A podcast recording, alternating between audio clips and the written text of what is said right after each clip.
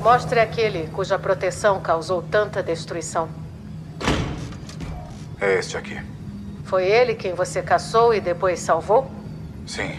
E quem me salvou também. Do Mudhorn? Sim. Ele parece indefeso. Está ferido, mas não é indefeso. A sua espécie pode mover objetos com a mente. Já ouvi falar disso. Canções de eras passadas contam de batalhas entre Mandalor, o Grande, e uma ordem de feiticeiros chamado Jedi, que lutaram com tais poderes. É um inimigo? Não. Seu povo era de inimigos, mas este indivíduo não é. Então o que ele é? É um ajeitado. Pela doutrina, está sob seus cuidados. Você quer que eu treine essa coisa? Ele é fraco demais, morreria. Você não tem escolha. Deve reuni-lo a outros de seu povo. Onde? Isso você determina. Você espera que eu revire a galáxia procurando o lar dessa criatura e a entregue a uma raça de feiticeiros inimigos? Como deve ser.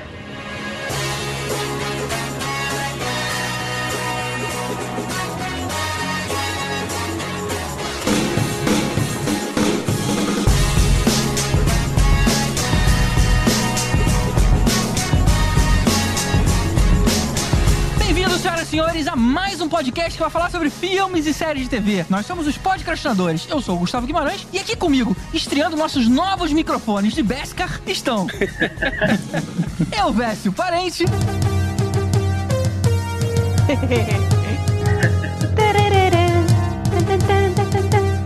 Tá tocando rock, não?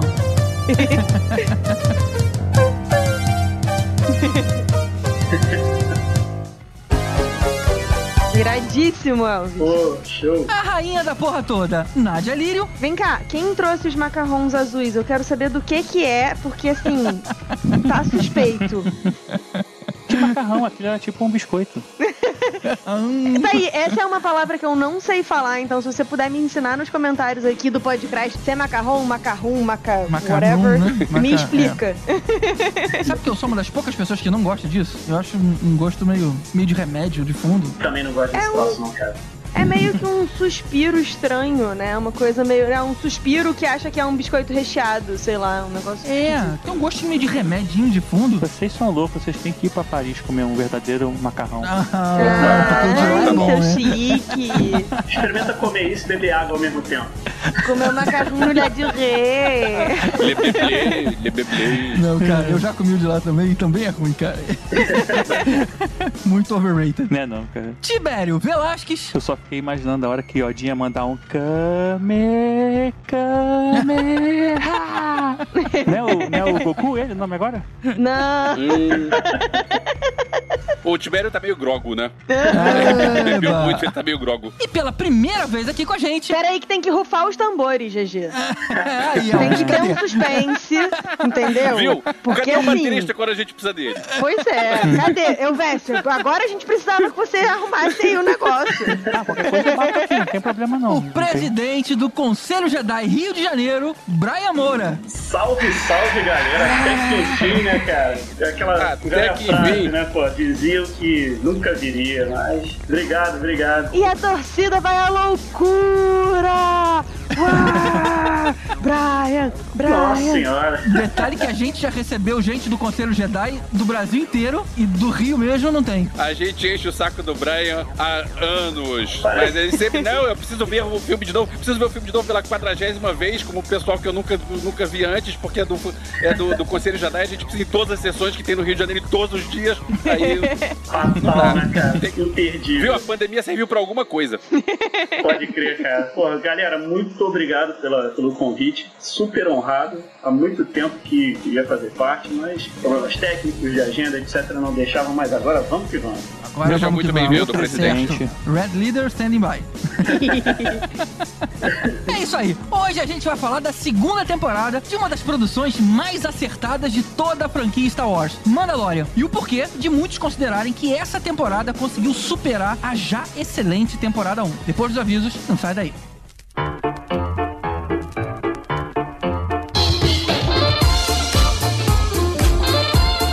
Isso aí, pessoal. Chegamos no final da nossa oitava temporada. Ei, Caraca, cara. Oito anos, cara, que não, isso. não aguento mais vocês. Peraí, cara, eu acabei de chegar. Mais 10 a gente já pode beber. Caramba, tem tanto episódio que a gente já podia ter ido pra Syndication, né? Se você estiver interessado em comprar nosso episódio, estamos aí, ligue para. Não, E isso, né, cara? Esse foi um ano difícil pra muita gente e a nossa intenção é aliviar um pouco a- essa parte mais sofrida, né, das nossas vidas com um pouco de diversão com esses nossos debates aí sobre filmes e séries que a gente adora fazer. Eu acho que foi difícil pra todo mundo, né, cara? Eu acho que Foi, talvez cara. não tenha sido difícil pra pouca gente, tipo Elon Musk. ou, sei lá. Mas teve uma galera que fez dinheiro aí, né? Mas enfim, não é sobre eles, é sobre a gente. Que não fez, que, que não fizemos dinheiro. Então vamos agradecer o pessoal aí que acompanha a gente esse ano todo, aqueles que comentaram no nosso episódio, aqueles que comentaram no Twitter, Facebook, Instagram. É isso aí, foi um prazer compartilhar o isolamento com vocês, quem conseguiu ficar em casa. Foi muito bacana poder é, contar com a sua companhia e fazer companhia aí pra vocês. Eu acho que esse é um daqueles anos, quer dizer, um daqueles anos, acho que só esse ano foi assim, né? Mas um desses anos que a gente faz tão pouca coisa, eu acho que toda pequena conquista nesse ano conta muito mais do que nos outros anos, né? 100% verdade. Quando a gente, sei lá, consegue terminar uma série que não conseguiu terminar, ou então se exercitar de um jeito regular que não conseguia, construir um armário. Qualquer coisa conta muito, né, cara? Conseguiu fazer um tsuru de origami e já tá valendo. Olha aí, olha aí. Eu, eu me exercitava antes, não me exercito mais, mas eu agora consigo gravar vídeos de quarentena. Viu? Tá vendo? Já é Pois é. uma, Olha uma. Já é alguma coisa. Cara, eu um comecei já. a dar aula de teatro online e fiz uma peça de final de ano. Que Fi- maneiro isso. Aí a galera se amarrou e quis fazer de novo. Aí na semana seguinte a gente fez uma segunda apresentação. Cara, eu nunca imaginei, quando a gente começou a fazer online, nunca imaginei que a gente ia conseguir desenvolver uma coisa nova nessa dinâmica e tal, improvisando através do Zoom, sabe? Pô, essa foi uma daquelas conquistas que, bicho, qualquer outro ano eu ia achar isso meio bobeira, mas nesse ano eu achei bem maneiro. E é, eu, por exemplo, tentei fazer uma atividade física, né, eh, de forma saudável a vida inteira e nunca consegui me, me engajar. Disciplinar. Foi esse ano, cara, que eu Olha consegui. aí, e tá hoje vendo? eu realmente tô um cara mais ativo. assim, Parabéns, essa é uma boa conquista. Eu também comecei a fazer esteira de um jeito que eu nunca consegui fazer em nenhum ano. E eu terminei Gotham. Eu acho que, cara, essa é a maior conquista que uma pessoa pode Caruso, conseguir. então com certeza 2021 vai ter que ser melhor, porque assim, você conseguiu terminar Gotham. não, não tem. Agora é só Sim. pra cima. 2021, Só o inimigo agora é outro, é terminar Batwoman. Vamos lá. Então, mais uma vez, muito obrigado a todos aqueles que contribuem para esse podcast tá no ar até hoje. Mas especialmente os nossos padrinhos Yoda. São eles: Mário Rocha, Sérgio Salvador, Marcelo Petego, Carolina Lindoso Nietzsche, Draco, Marcel Melo, Rodrigo Alves, Carlos Melão, Igor Brenner, Fábio Matos, Alexandre Bom. Bom? Bom. Bom, bom, bom, bom. Caramba, eu nunca tentei falar com, com sotaque agora. Se for certo, agora eu me senti mal. Bom.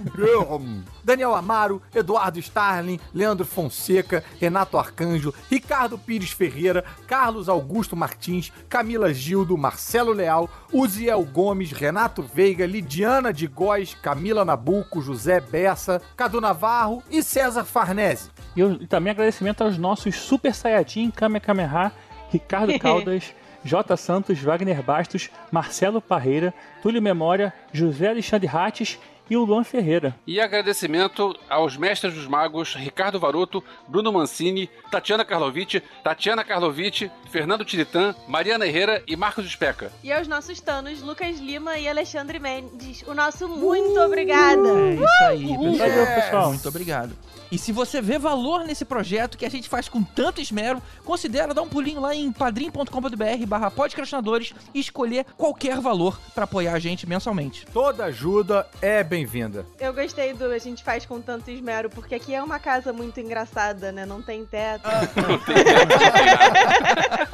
Essa é a definição de um podcast. Queria fazer pipi e nada.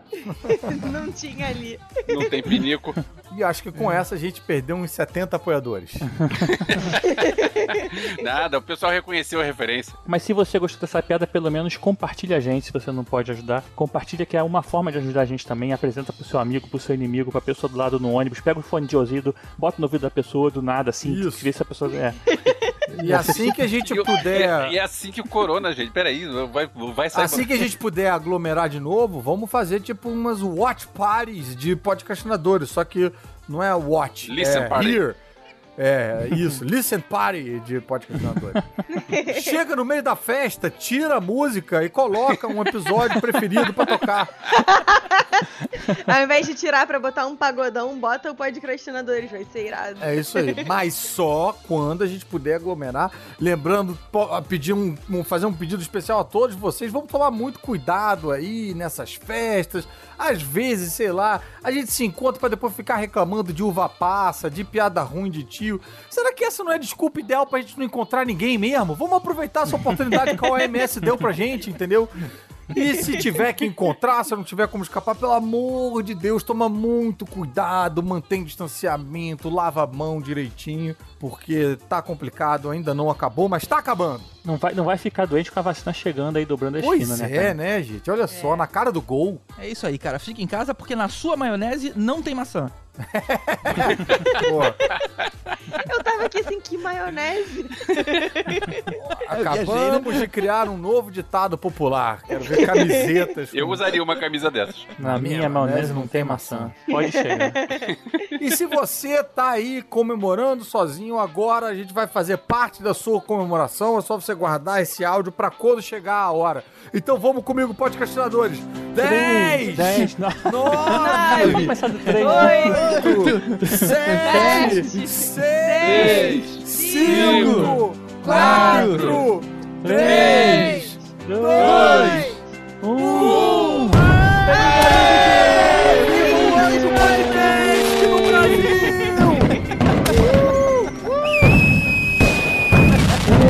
Continua ouvindo Mandaloriano aí com a gente, hein? Season 2.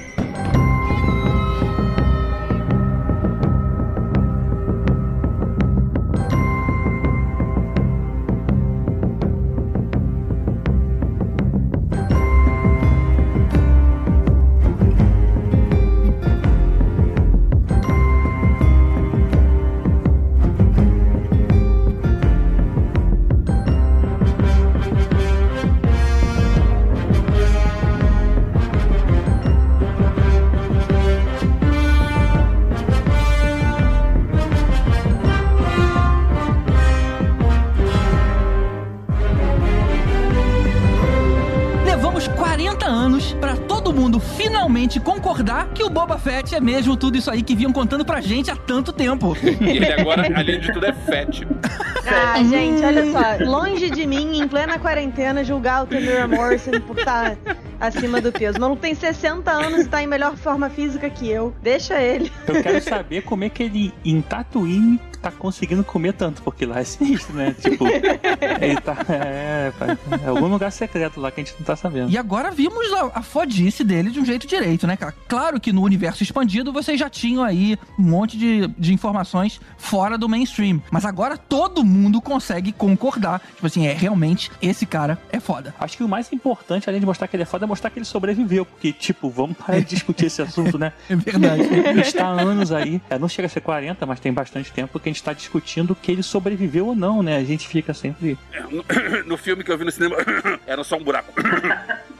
Não tinha Ah, feito. pronto. Ah, pronto. Abriu o caixão de velharia pra poder dizer que. É. Deixa eu só falar uma coisa, já que falamos em velharia, deixa eu só falar que eu não sou hipster. E eu lembro do, do, do Temuera Morrison num filme neozelandês que ele fez nos anos 90, que eu tinha na minha locadora, que era O Amor e a Fúria. Eu vejo quando o essa cara é a começou a- precisa definição de hipster. Porra, é. É verdade. Não sou hipster, mas eu, eu tava com meu, meu, meu, meu É, tênis desculpa. verde em 1900 e. Porra, Então, Meu tênis verde, minha camisa de flanela. Tá, desculpa, não é hipster. É só, só pra provar que eu não sou modinha. Eu, eu Ah, já lembro.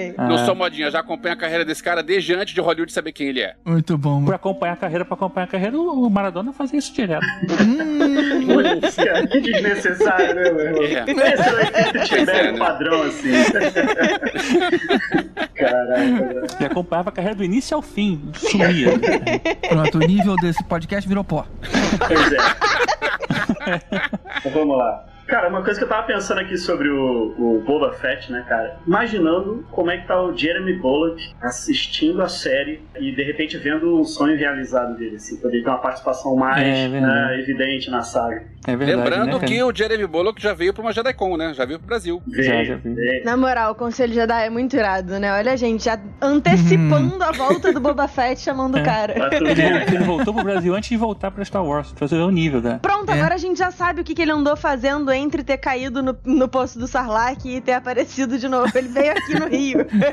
Por isso que ele engordou. Não foi Rio, não foi São Paulo. Foi São Paulo. Ele caiu em outro poço. ah, droga. E o bom é que esse aceitou o convite e veio, né? Isso. É, pois é. Diferentemente de, Ele tá né? sempre alfinetando o maluco lá. A gente não vai perdoar isso nunca, né, cara? A gente não vai falar de trauma nesse episódio, GG. Mas antes da gente seguir, Tibério, resume aí rapidinho, como é que terminou a temporada 1? Primeira temporada, na verdade, ela começa o Mandaloriano encontrando o Little Yoda lá, né? Uma espécie que a gente não conhecia ainda. Quer dizer, uma espécie que a gente não sabe até hoje qual o nome, mas a gente vai descobrir ainda, tenho certeza até o final dessa série.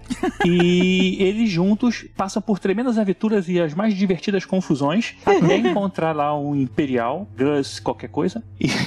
Que tem não por acaso. é, para de fazer isso. Toda vez que você fala isso com muita certeza, eu fico. Engraçado, eu não achava que era esse nome. O nome dele é Moff Gideon, não é Gus Fring, pateta. Toda vez eu fico, é, não, peraí, tem alguma coisa errada. Tiveram arrumando um crossover aí, mas enfim, nada. se ele puxa um franguinho ali pra comer na hora. Mas ele. A gente descobre que esse Imperial Moff Gideon, ele tem um, um Dark Saber, que é o sabre mais importante aí da história dos Mandalorianos. É, acaba eles formando uma dupla para poder encontrar alguém para treinar o Yoda, o novo Yoda no caso. E aí partem para novas aventuras que vamos descobrir o que está acontecendo neste momento na segunda temporada de Mandaloriano. Mandou uma narração bem Globo agora. Narração é tão É, terrível, né? Eu, eu tô querendo ser contratado, ver se eu ganho algum dinheiro na vida com esse negócio de podcast.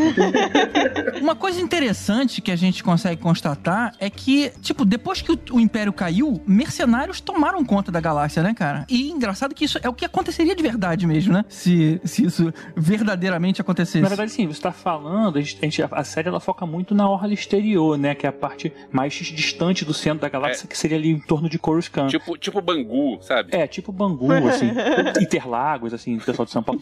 Mas é, não tem a, a presença de uma organização como a Nova República, né? Ela tá muito focada como o Império também era, ali no, no centro da galáxia. Então, isso sempre aconteceu, a gente via lá o, o próprio Jabba e, e outras organizações criminosas na região é, externa da galáxia, mas que é onde foca essa série agora. Então, por isso que a gente tá vendo mais isso, mas tanto que a gente tem algumas, alguns episódios que chegam, o é, pessoal da Nova República, ah, mas vocês estão falando que é aqui, a gente nunca teve controle e tal, não sei o quê. A gente nunca teve a presença de vocês É. por aqui, agora que precisa, tal, né? Tem sempre um papo desse, assim, acontecendo. Isso ficou muito bem representado nessa essa terra de ninguém, né? Que virou. Tanto que no episódio 1, e a gente já vai falar sobre ele, só a presença da armadura lá do Boba Fett no xerife já impõe respeito, né? Porque ela não É. tem polícia, não tem mais nada. Existe uma carência de ordem ali. Uhum. É, isso é. E, mas ao mesmo tempo, além de ter um monte de mercenário ocupando o espaço e tal, tem também os ex-imperiais, que é o caso, por exemplo, do Moff Gideon, que ficaram por aí depois da queda do Império e mantiveram os seus feudos de, de poder, né? Isso é uma Uhum. coisa que vai ser super importante ao longo dessa temporada também. Quando você tem esse vácuo de poder, e isso é até mencionado né, na primeira temporada, é, inevitavelmente acaba acontecendo essa briga generalizada para saber quem pode tomar conta. E isso Exatamente. é, se vê inclusive no, no- no nosso mundo real. Né? Se vê países em conflito em que o governo é deposto e aí vem uma milícia e toma conta, depois vem outra para destruir aquela milícia e colocar o seu próprio regime de controle. É, é mais uma vez Star Wars fazendo uma, uma representação inclusive política, né, do que a gente, do que a gente vê no nosso mundo. É engraçado que assim, a gente tá falando em nível de planetas, né? Que a gente fala em nível de, de países, de pedaços de terra. Lá a gente É. fala em nível de planeta, né? Você domina Mas é fácil planeta. porque cada planeta só tem uma cidade, né? O cara chega no planeta vai só É, pra aquela cidade. E eh, só tem um, um, é, um clima também em cada planeta. Então é, é mais fácil. uma galáxia mais fácil. A gente tem aí com Tatooine Pô, daqui a pouco você tem um mapeamento completo de Tatooine, cara. Mais até do que o, o- nós aqui estamos fazendo com Marte. Porque, pô, Tatooine antigamente era só ali. Mos Eisley e Mar de Dunas e tal. Agora já tem outros lugares e tudo que é, estão sendo explorados. Tatooine, cara, é praticamente podia ser a capital da República, né? Tudo acontece em Tatooine, cara.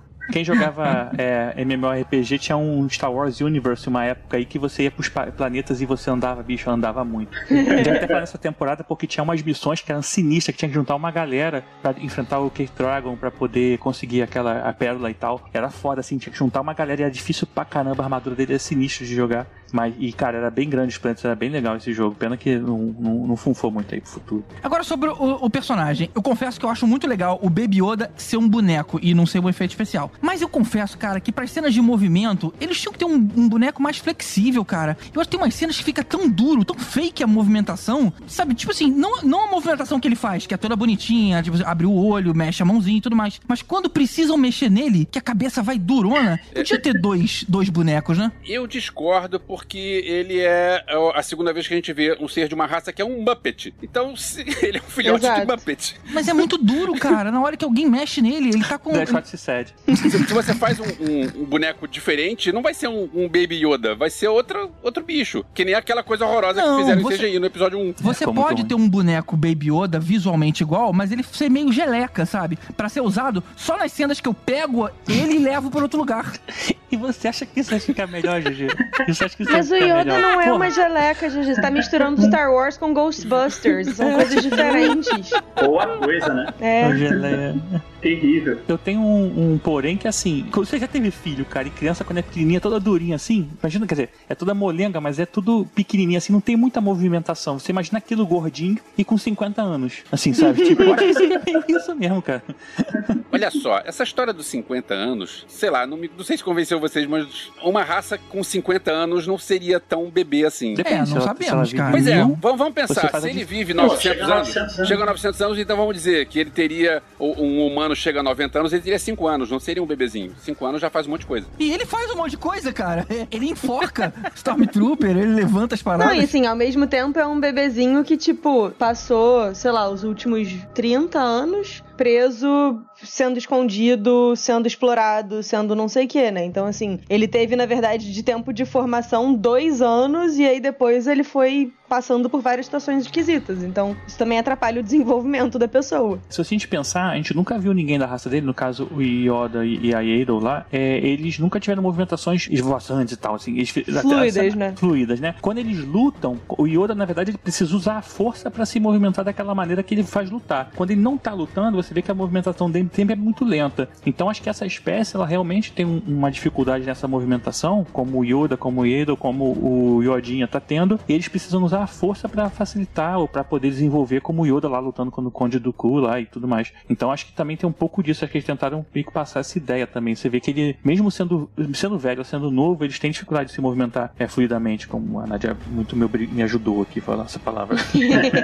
Pô, mas eu achei que sempre que o Yoda tivesse essa dificuldade, porque ele já era um coroa, né? Assim, então, um velhinho. E a gente achava que todo Jedi usava roupão, cara. Então, na verdade, a gente descobriu que era uma roupa de Tatooine, assim, sabe? Quer dizer, a gente usava, achava que era uma roupa de Tatooine e descobriu que todo Jedi usava roupão. Então, tipo, ele vai mudando, cara. Não, até, até que se confirme. Mas independente do que era canônico ou não, vocês não acham fake a movimentação? Alguém mexendo Não. nele e, e- realmente tá muito cara de boneco Eu, ali. eu acho maneiro. Não mas passou é essa é um impressão pra vocês? Cara, eu achei legal, eu gostei. Na verdade, é, é aquilo, né? A gente sabe que é um boneco, a gente aceita que é um boneco, assim como a gente sempre aceitou que o Yoda era um boneco, e é isso, é o que dá pra fazer, assim. Eu ia achar esquisito se ele Não, fosse, hoje em tipo. dia não daria pra fazer isso. Tá parecendo meio proposital ou desleixo. Oi? É Não, proposital. Acho que não sei se isso, não, cara. Proposital. Não, é proposital, mas assim, beleza, se ele se movesse de uma maneira muito diferente do Yoda, se ele fosse tipo um bailarino, sabe, um dançarino de flamenco, uh, todo coisa, aí a gente ia dizer, nossa, que estranho, o Yoda sempre foi mó durão, aí vem esse cara, ele é todo tipo, ui! Então eu acho que assim, é porque a gente é chato, fã é chato. perfeccionista, né, cara? Mas assim, eu acho que o, o retrato dessa criatura que é a criança, o Yodin, etc., acho que tá legal, cara. Pra ser uma criança, você tem que representar ali que ele tem aquela fragilidade, dificuldade pra caminhar e tudo mais. Mas, é, enfim, é um animatrônico, né? Em todos os casos é um animatrônico e ajuda. Talvez não haja essa perfeição toda. E vamos combinar, é muito mais fácil vender boneco de uma coisa que já é um boneco, né? Pô, pois é, pois é. Perfeito, cara. estilo Jorge Lucas de ser. Beleza, vou tentar ser um pouco mais tolerante com essa questão, então. Que ela me incomoda em todos os episódios. Antes da gente entrar pro episódio 1, só lembrando aqui o que o, o Tibério falou, a missão dele agora é entregar o Yodinha pro Jedi. E enquanto isso não acontece, ele fica fazendo as sidequests em cada episódio, numa linguagem até bem videogame, né? Tecnicamente, a missão dele é um de dois, né? Ele que escolheu essa quest de entregar pro Jedi, porque ele poderia também entregar para a raça do Yoda. Porque foi a, a, a Armoreira disse no, no último episódio que era um dos dois. Ou você leva pras, pras pessoas dele raça, ou você leva pras pessoas dele os Jedi. Ele que falou: Ah, eu vou pro Jedi, porque sei lá que troço é esse negócio verde aqui, então é mais fácil. Vai que ele cresce e come gente, né? É. Sei lá.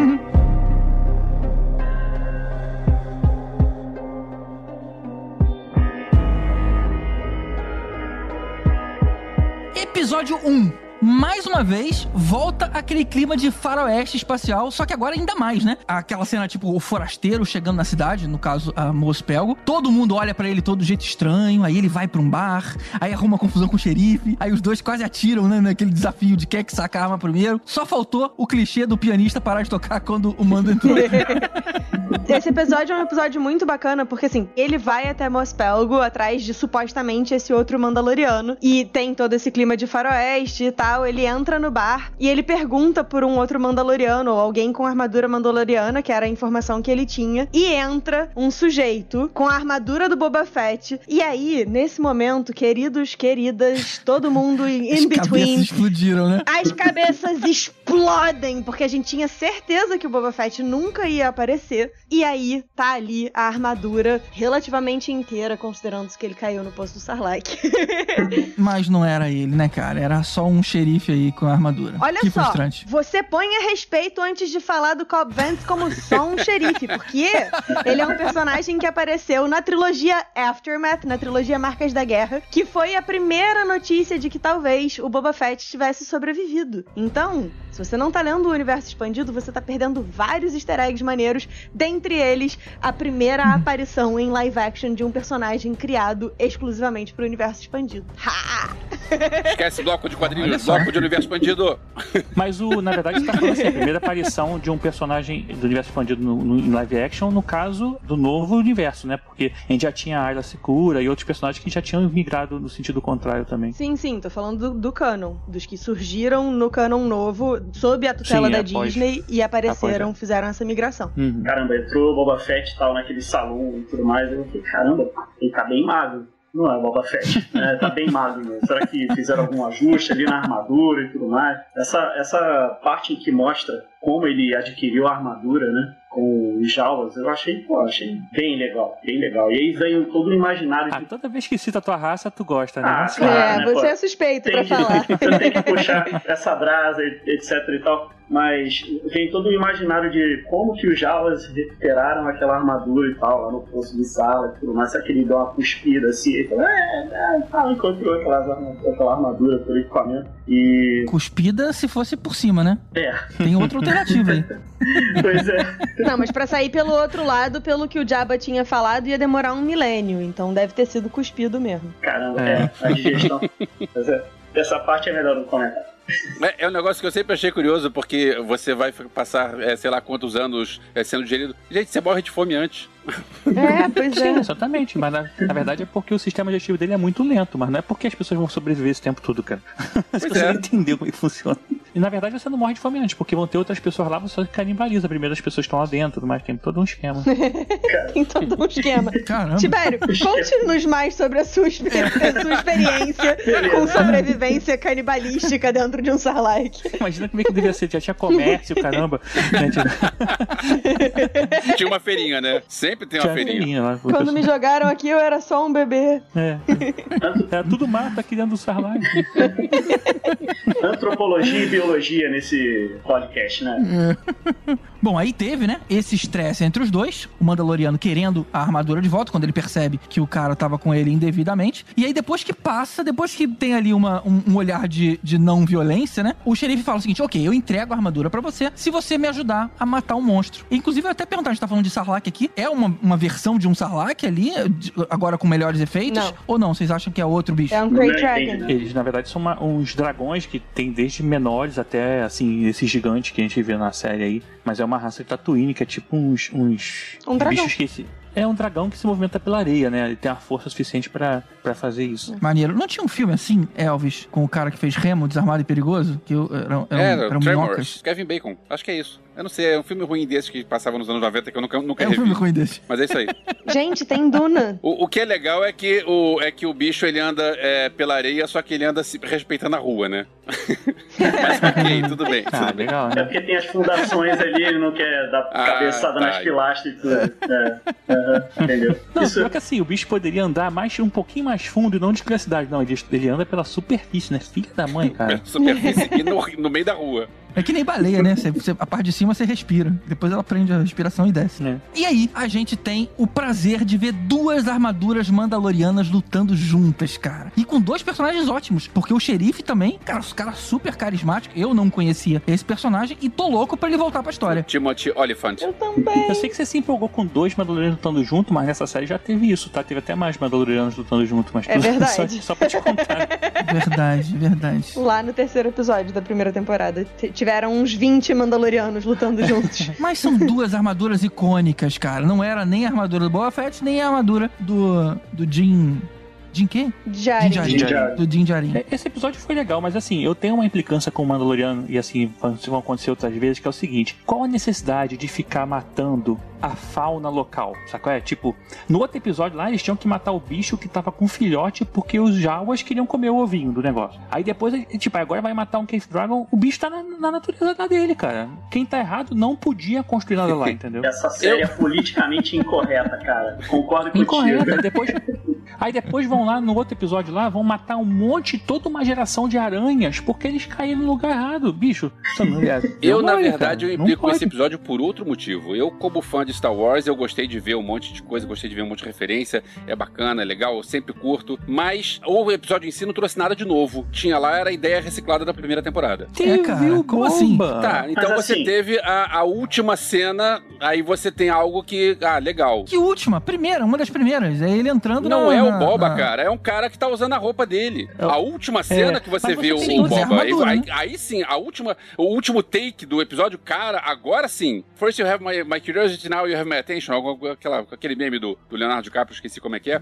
O resto do episódio eu fiquei naquela de, é, como, como fã eu gostei, mas como cinéfilo eu quero mais. É, mas ao mesmo tempo, se eles simplesmente pegam e colocam o Boba Fett, tipo, pá, do nada, aí ia ter todo um rolê de tipo, ah, Ok, mas Nádia. como assim ele tá de volta e tal? Ok, então, assim, Nádia, mas o que eu tô falando não é questão do Boba Fett. É que no segundo episódio você teve, a gente já vai entrar lá, mas você teve uma narrativa, você teve uma história que já que era diferente. Essa história é ele chegando no vilarejo, o vilarejo tem aquele problema e tal. É que nem quando ele chegou lá naquele lugar que tinha, quando ele encontrou a, a Gina Carano, que tem, é, o pessoal tem um problema e ele se junta ao pessoal, ele primeiro se estressa, depois se junta ao pessoal pra resolver o problema. Gente, a gente já viu isso. Ok. É, mas assim, os quatro primeiros episódios dessa temporada, acho que são os quatro, foram basicamente a mesma estrutura eu, da eu primeira veria temporada. 50 episódios assim, mas eu quero mais, entendeu? Uhum. Vai ter, espera um pouquinho Sim. só.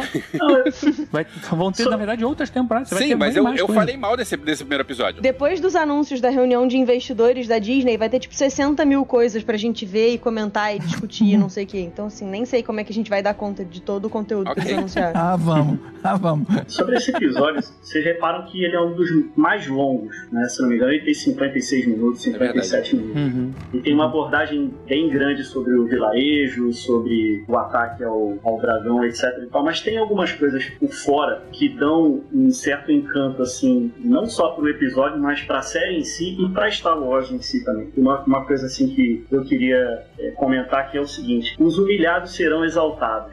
Cara, você vê Tusken Raider não sendo É selvagem. Eles ali sentados, trocando uma ideia com o Din Djarin, é, uma churrasqueira em volta, combinando toda essa necessidade do ataque, né? Eles colocando problemas de lado, eles conseguindo se relacionar de uma forma complicada, mas ainda assim por uma causa em comum. Eu achei bacana essa abordagem do, dos Tusken Raider junto com aquela população local. E, enfim, é mais um feito do Din Djarin ter toda a sua passagem aí nesses episódios. E uma coisa que eu achei uma, uma lembrança bacana da, da, da saga como um todo, na oficina daquela mecânica descabelada lá, sabe, qual- sabe, sabe quem eu tô falando? Aquela que parece o Joe Pesci. A Pelly. Cara, mulher muito cara do Joe, Joe Pesci. Na oficina dela, aparece o R5, cara. É, o e o R5. R5 era o droid do Luke. É. Só que como ele deu defeito no caminho, o Luke trocou pelo R2-D2. Porra, cara, olha que maneiro. E a dona ainda fala o seguinte, não, esse droid aí não tem conserto, não. Caramba, cara, muito legal. Aquece o coração, né? O R5, cara, ele tem todo aquele jeitão devagar, né? Desde sempre e tal. Não, não, não É, vai, não fica. Tem uma, uma referência muito legal também, é o, speeder do, do, Do Anakin. do, do Anakin, É. né? Um pedaço do. É, tipo assim, é como você pega um- uma das turbinas do speeder e virou um, do- e virou um speeder é, de moto lá do cara. né? Virou uma motinho, é. Porra, É, muito cara. Várias, essas referências são muito foda, né? Não, tem muita referência legal esse episódio. É muito maneiro. A gente tava falando do R5 no From a Certain Point of View do episódio 4, que é um livro que conta, tipo, toda a história do episódio 4 a partir da perspectiva de outros personagens. Tem a história do R5. E eu juro por Deus, se você ler e não chorar é porque você já morreu por dentro. Porque ele, ele se auto-sabota pro R2 conseguir completar a missão dele. É muito, muito maneiro, sério. Muito incrível. Então, ver o R5 vivo, Como, eu como fiquei se- muito feliz. Como se ele tivesse dado problema de verdade? De é isso? Ele fez de propósito. Que maneiro, cara. Que legal. É, é muito maneira a história, assim. Então, ver ele ali vivo e, e, assim, bem e tal, foi incrível. Maneiro, interessante ver por esse olhar. Eu gostei que eu, eu descobri finalmente pra que serve aquela anteninha do capacete do Boba Fett, que é um painel de controle do míssil. Ele sempre vem pra Deus, cima. caramba. É uma mira perfeita, cara. É, na hora que ele desce, eu falei, caramba, claro, né? Virou o Google Glass ali do cara. Mas é porque tava sempre pra cima. Não era pra pegar sinal de internet na parada, né? Não era.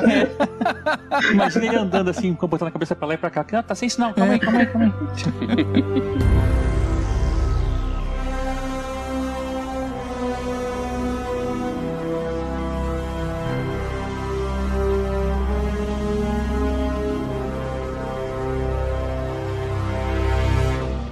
episódio 2 começa com eles no deserto, atacados por três mercenários. E aí o último ainda pega o Yodinha e o Mando faz aquela negociação com ele, perguntando o que ele quer. E ele diz que quer o propulsor. E aí faz aquela paradinha lá de acionar o controle e pegar de volta. Muito bom, né? Trollou muito muito, engraçado cara. Tem uns momentos de comédia que são bem colocados. É, é tipo os três patetas.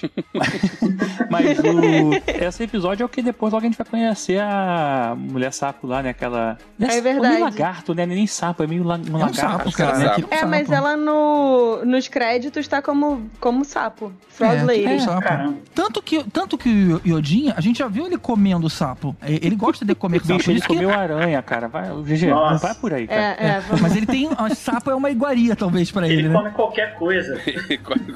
É tipo quando eu tinha 15 anos, cara, 16 assim.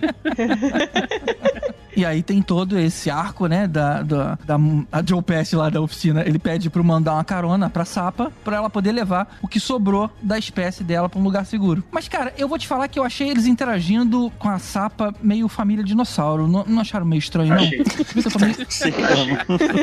Eu achei, sei lá, fofinho demais. E pouco movimento demais no, no rosto. Não sei. Talvez eu esteja de novo meio, meio cri-cri aqui, né? Eu não sei no, no, no mundo que você vive se tem esse bicho igual, assim, pra você fazer essa comparação, mas eu não conheço essa É, espécie. assim, muito eu bem, assim. inclusive nunca nem dialoguei com um sapo pra saber se eles articulam muito quando eles estão falando, assim. E eu acabei de me dar conta de que eu tô falando de falar com sapo e proximidade com sapo e pode ser muito ruim esse caminho para onde eu tô indo. Mas enfim, deixa pra lá. Mas olha só, já, já viu o sapo virar a cabeça? Não, ele vira o corpo todo, cara. É verdade. Ele não tem, ele não vira assim, calma aí, deixa eu virar, né? Tipo, Deixa eu olhar pra trás. Essa questão da comunicação entre os personagens eu achei meio assim. Ah, deu uma travada no episódio, entendeu? Foi uma boa intenção, mas eu não, não curti muito, não. Esse episódio eu achei meio É, arrastado de uma certa forma, sabe? Eu também achei, também achei um pouco. É, esse pra mim foi um episódio que não acrescentou nada, nada. Pra mim foi o filler do filler mesmo. No máximo serviu pra mostrar que nem todo mundo da Nova República é maneiro. É é verdade. mais ou menos, né? Que eles vão ajudar depois e e dar uma liberada, né? É, mais ou menos. É, eles dão uma liberada, mas também não ajudam, né? Eles estão ali perdidos num planeta de gelo que tem aranhas gigantes e tal, e o povo da Nova República diz: Eu não vou te prender, mas também se vira aí, Dani. É, mas. É. Você consegue assim. imaginar o Luke Skywalker se comportando assim? Pô, eles são legais sim, cara. Eles, eles podiam ter prendido o cara, mas falou, pô, eu tô vendo aqui que, sei lá, metade do que você já fez era legal, então eu vou te vou quebrar a tua. Pois é. Mas se Todo vira mundo aí. aqui nesse cockpit que cabe duas pessoas e meia. E É, não tinha mais o perigo. Ah, mas dava pra chamar um guindaste, né? Alguém, assim, tipo. Não é guindaste que eu quero dizer. Como chama? Reboque. Reboque é a palavra que eu queria. Ma- Mas alguém achou que aquilo parecia uma homenagem a Alien? O Facehugger? O ovo Sim, do Facehugger? 100%. Sim, É, sim. Podia, É. podia, é verdade. Na verdade, assim, a gente vai vendo essas, essas homenagens, assim como teve a Duna, a, Star Wars, claro, mas assim, a, a Alien e aí a outros universos de, de ficção científica, a gente tem umas referências. É. Mas eu, eu achei legal, assim, a questão da Nova República, assim, a gente vê o piloto ali passando e tipo, e tem um May the Force Be Review que ele manda lá quando tá conversando com, É. com os caras, os caras, tipo assim, tem certeza que você? Não, aqui tá tudo tranquilo, vai, vai, vai com a força, né? Tipo, não sei nem que porra Cara, é essa. eu acho que essa parte do, do episódio uma das melhores coisas que colocaram nesse Eu episódio. acho. Porque tem todo Eu aquele é, clima assim, né? De que, putz, os caras, será que eles vão descobrir quem eu sou? Aí fica ali, pô, será que você pode ligar ali o dispositivo pra gente fazer a leitura? Ah, não, foi legal. Ah, então você precisa nos acompanhar. É tipo o papo do cara que tá fazendo besteira no trânsito e a polícia fala assim, ó, meu irmão, vai ter que ir comigo na delegacia, entendeu? Cara, eu achei muito bacana. E essa história do ping, pô, achei muito maneira, né, cara? É. Que seria É. a identidade da nave lá que foi abordada. Pô, manda o teu ping aí. Então, eu achei isso maneiro. Mas, e o mais maneiro, na hora que começa a ficar estranho, as X-Wings abrem as asas, tipo modo combate. Pô, cara, que maneiro ver isso acontecendo ali. É. Eu achei legal também eles terem escolhido pilotos mais velhos, porque aí bate com a cronologia de ser os caras ali, alguns anos atrás, aquela primeira leva de pilotos. É, e tem uma coisa muito legal em relação a esses pilotos que é que um deles é o Dave Filoni, que é o Trapper Hum, Wolf, e o outro é, salvo engano, acho que ele é da 501 ou alguma coisa do gênero. Então assim, porra, maneiríssimo. É o né? Carson Teva? O outro? É. Song Young Lee? não Então, mas é. eu acho que ele é da 501st. Tem uma coisa interessante desse também dessa cena toda lá é, do gelo, é porque, na verdade, essa é uma arte que não foi usada no, no Império Contra-Ataca, né? Que seria em Hoth. Essa aranha tudo mais, se você, o, é uma arte conceitual e acabou não sendo utilizada. Então, é, acho maneiro como eles estão catando, né? Referências de Star Wars até onde, tipo, pode imaginar e atender a todos os tipos de fãs, assim, tipo, você tá vendo lá, é só uma criatura nova, mas se você é um estudioso da saga e tudo mais, você vai ver que, porra, isso não é, não é estranho, já vi isso em algum lugar. E aí você tem umas referências, cara, que são muito fodas. E já apareceram umas criaturas parecidas com essas lá em Star Wars Rebels, né? Só que elas. Rebels el- também, o- aham. Tipo, a fisiologia das aranhas é diferente. Esse episódio também tem uma coisa que me dá nos nervos com o que a Disney tem feito assim. A gente pode falar de repente da Disney assim, né? Enfim. Pode. Hum. Cara, a, Lógico, Di- claro. a Disney tá adorando esculachar com as naves que a gente tanto gosta, né? Cara, é incrível. É verdade. Eles adoram arrastar naves pela neve, pela. Enfim, acabar com a nave. E aí, de repente, tudo volta a funcionar.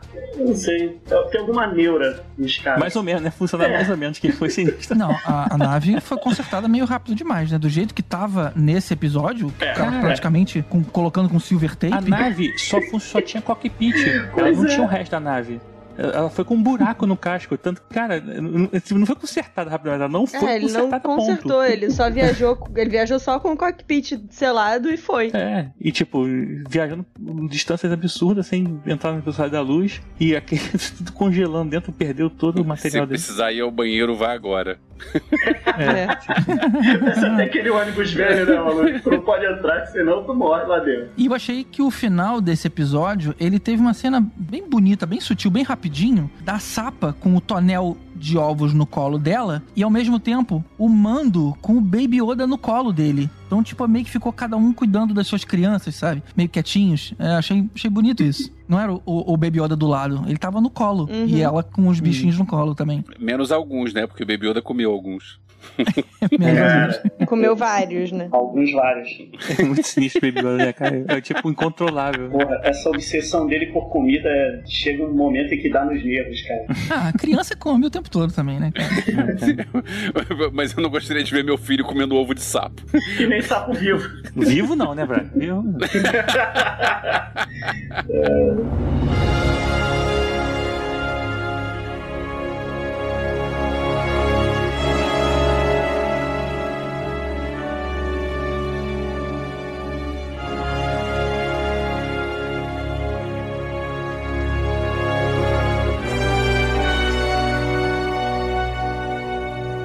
3, dirigido pela Bryce Dallas Howard. Olha só, cara. Até que ficou um, um belo trabalho ali. Ela fez uma homenagem pro pai dela, que é o Ron Howard, aonde ele recriou uma cena importante do filme Apollo 13. Se vocês forem comparar, tem vídeo na internet comparando as duas coisas. A chegada, né? Aquela chegada ficou bem legal, bem igualzinho. E já é o segundo episódio dela, né? Dirigido. Mas antes de tudo, a gente precisa falar de uma coisa sobre esse episódio.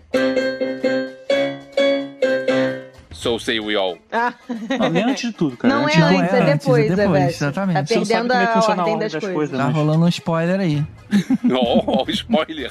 Você vai falar spoiler agora? Já era. Achei bonitinho aquele, aquele momento da sapa e do sapo se encontrando. Ficou, ficou um momento cute ali dos dois. Acho que é a única família de Star Wars que, tipo, fica junta, né? Irado. É. E aí eles vão pra uma cantina procurar lá por Mandaloriano e quem atende é um garçom da raça do meme It's a Trap.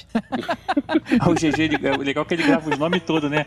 Não, e assim, é, é de um desrespeito com o General Akbar.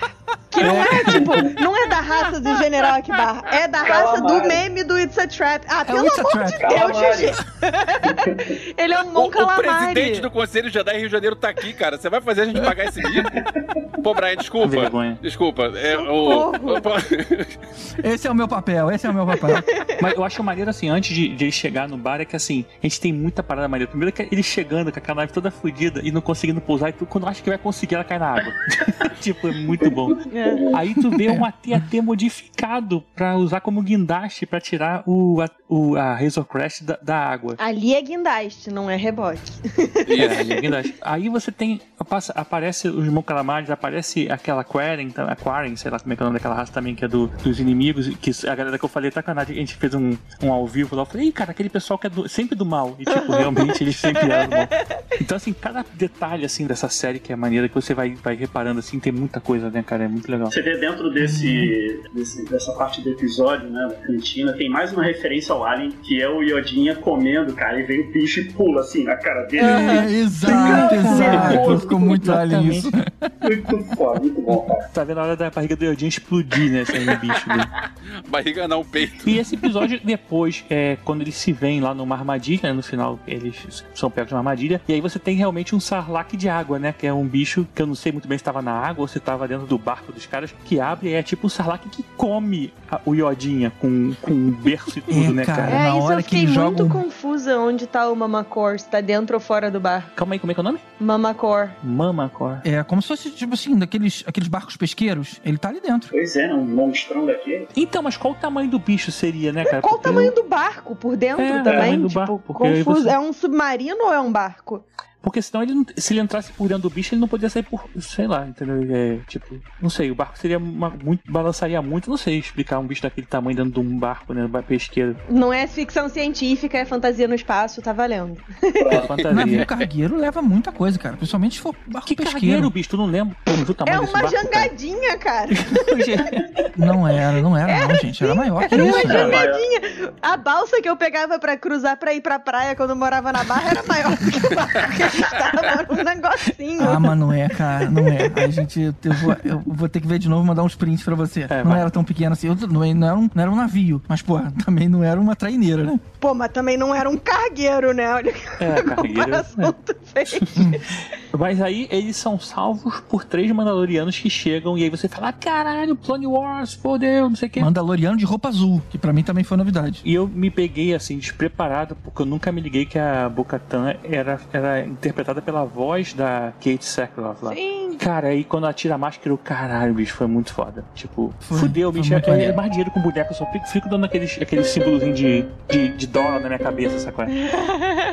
tipo, ah, mais bonequinho, mais bonequinho. Agora sim, Elvis, você pode falar da Starbucks. Mas é, eu- é, isso, isso é, é pra gente que falou mal da Gina Carano, que infelizmente volta depois, mas a Gina Carano é hum, péssima. Ela, como atriz, ela é uma boa lutadora. E, E como assim, pessoa, ela é um ótimo mesmo. nem vou entrar nesse, nesse aspecto. Mas eu, como atriz, eu tenho que reclamar como atriz porque ela é muito ruim.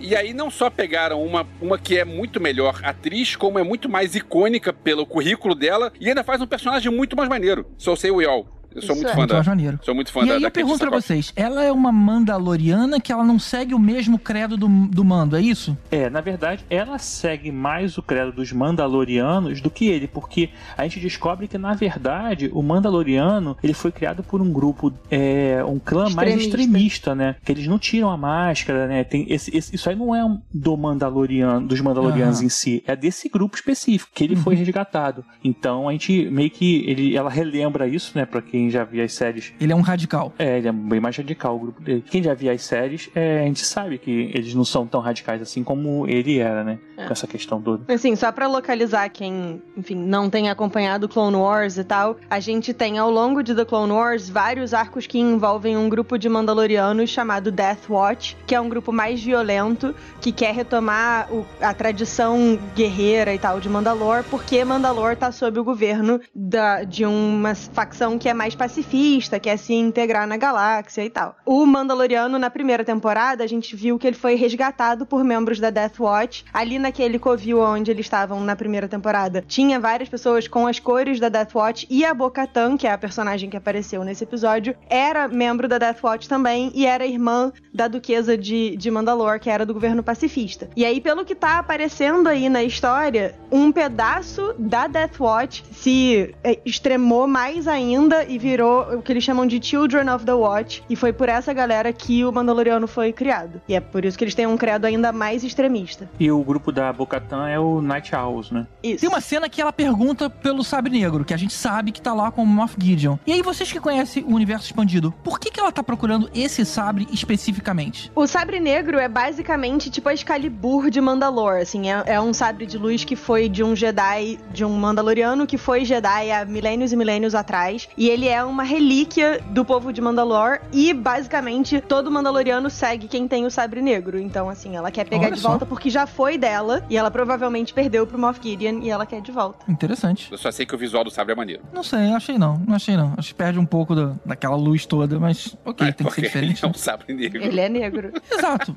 Se fosse um Golden Saber, e aí ele todo do- dourado, ia ficar mais bonito. Uma coisa que eu não tô lembrando, Nádia, o momento em que ela perde esse sabre negro, ele, ele é mostrado. Eu, Brian, eu acho que não- a gente não chegou a ver isso ainda Não não, tem, quando né? os Mandalorianos perdem o Sabre Negro, não. Não, não apareceu isso Não, ainda é não. isso mesmo que eu queria saber. Rebels acaba, ou enfim, a última vez que a gente vê o Sabre Negro é em Rebels, na, na linha do tempo, e tá com a Bocatan. E aí a primeira vez que a gente viu depois disso foi com o Moff Gideon. Por isso que eu tô Exatamente. dizendo que ela perdeu aí no meio tempo. Isso, o que eu queria saber é se nesse meio tempo se tinha alguma coisa ali no Legends eh, ou ou no canônico explicando. Não, ainda não. Bom, e o episódio termina mais uma vez com alguém dando alguma direção pra onde ele deve ir. Ah, olha só. Não é alguém dando alguma direção. É, o GG É a simplifica Bocatan demais. dizendo É pro sempre Mandaloriano ir achar uma Jedi muito específica. Pois é. Ou seja, depois de resolver a side quest, tipo assim, agora você tem que ir no reino de tal, falar com o cavaleiro tal. É, É. assim que acabam todos, cara. Agora, vocês não tiveram um, um nervoso no final com o Yodin ali brincando com o girininho que acabou de nascer? Você achou que eles fossem comer o bicho na frente dos pais, cara? Pô, com certeza, cara. Achei que fosse rolar mais uma chacina ali. Eu falei, não acredito que eles vão fazer isso. Eu tô espantado como é que o Iodino comeu mais filhote enquanto ele ficou nesse tempo todo com o casal lá, né? É, verdade. Sei lá, né? Eles só, só conseguiram fazer um, vai ver que ele comeu. Tem uma coisa que eu fiquei mais- nesse episódio também, só antes de a gente sair, que foi os imperiais arrumadinhos, né? Porque a gente tinha visto até agora só imperial meio destroçado, sujo, né? E a gente, pô, realmente o império tá caidão, né, cara? Sobre essa galera aí, lixo, né? Lá daquela cidade onde tava o Mandaloriano. E aí a gente vê é, já uma nave imperial, armaduras brilhando, né? De novo. Então, cara, tu fala assim, caraca, o império tá aí de volta, né? E continua aí, cara. Ele não, não foi embora. Verdade, farda passada, né? Pô, exatamente, né? E toda aquela questão de hierarquia, novamente. Tu fala assim, cara, como é que os caras estão seguindo esse- essa galera até agora, cara? Acabou o Império, pelo amor de Deus. Tem tá de armadura fazendo o que aí, bicho? Larga essa porra e vai, vai pra casa, sabe? Mas não, assim, tem, um, tem uma galera ainda lá, né? Tipo, é mito, caralho, tem, tá lá. Tá lá.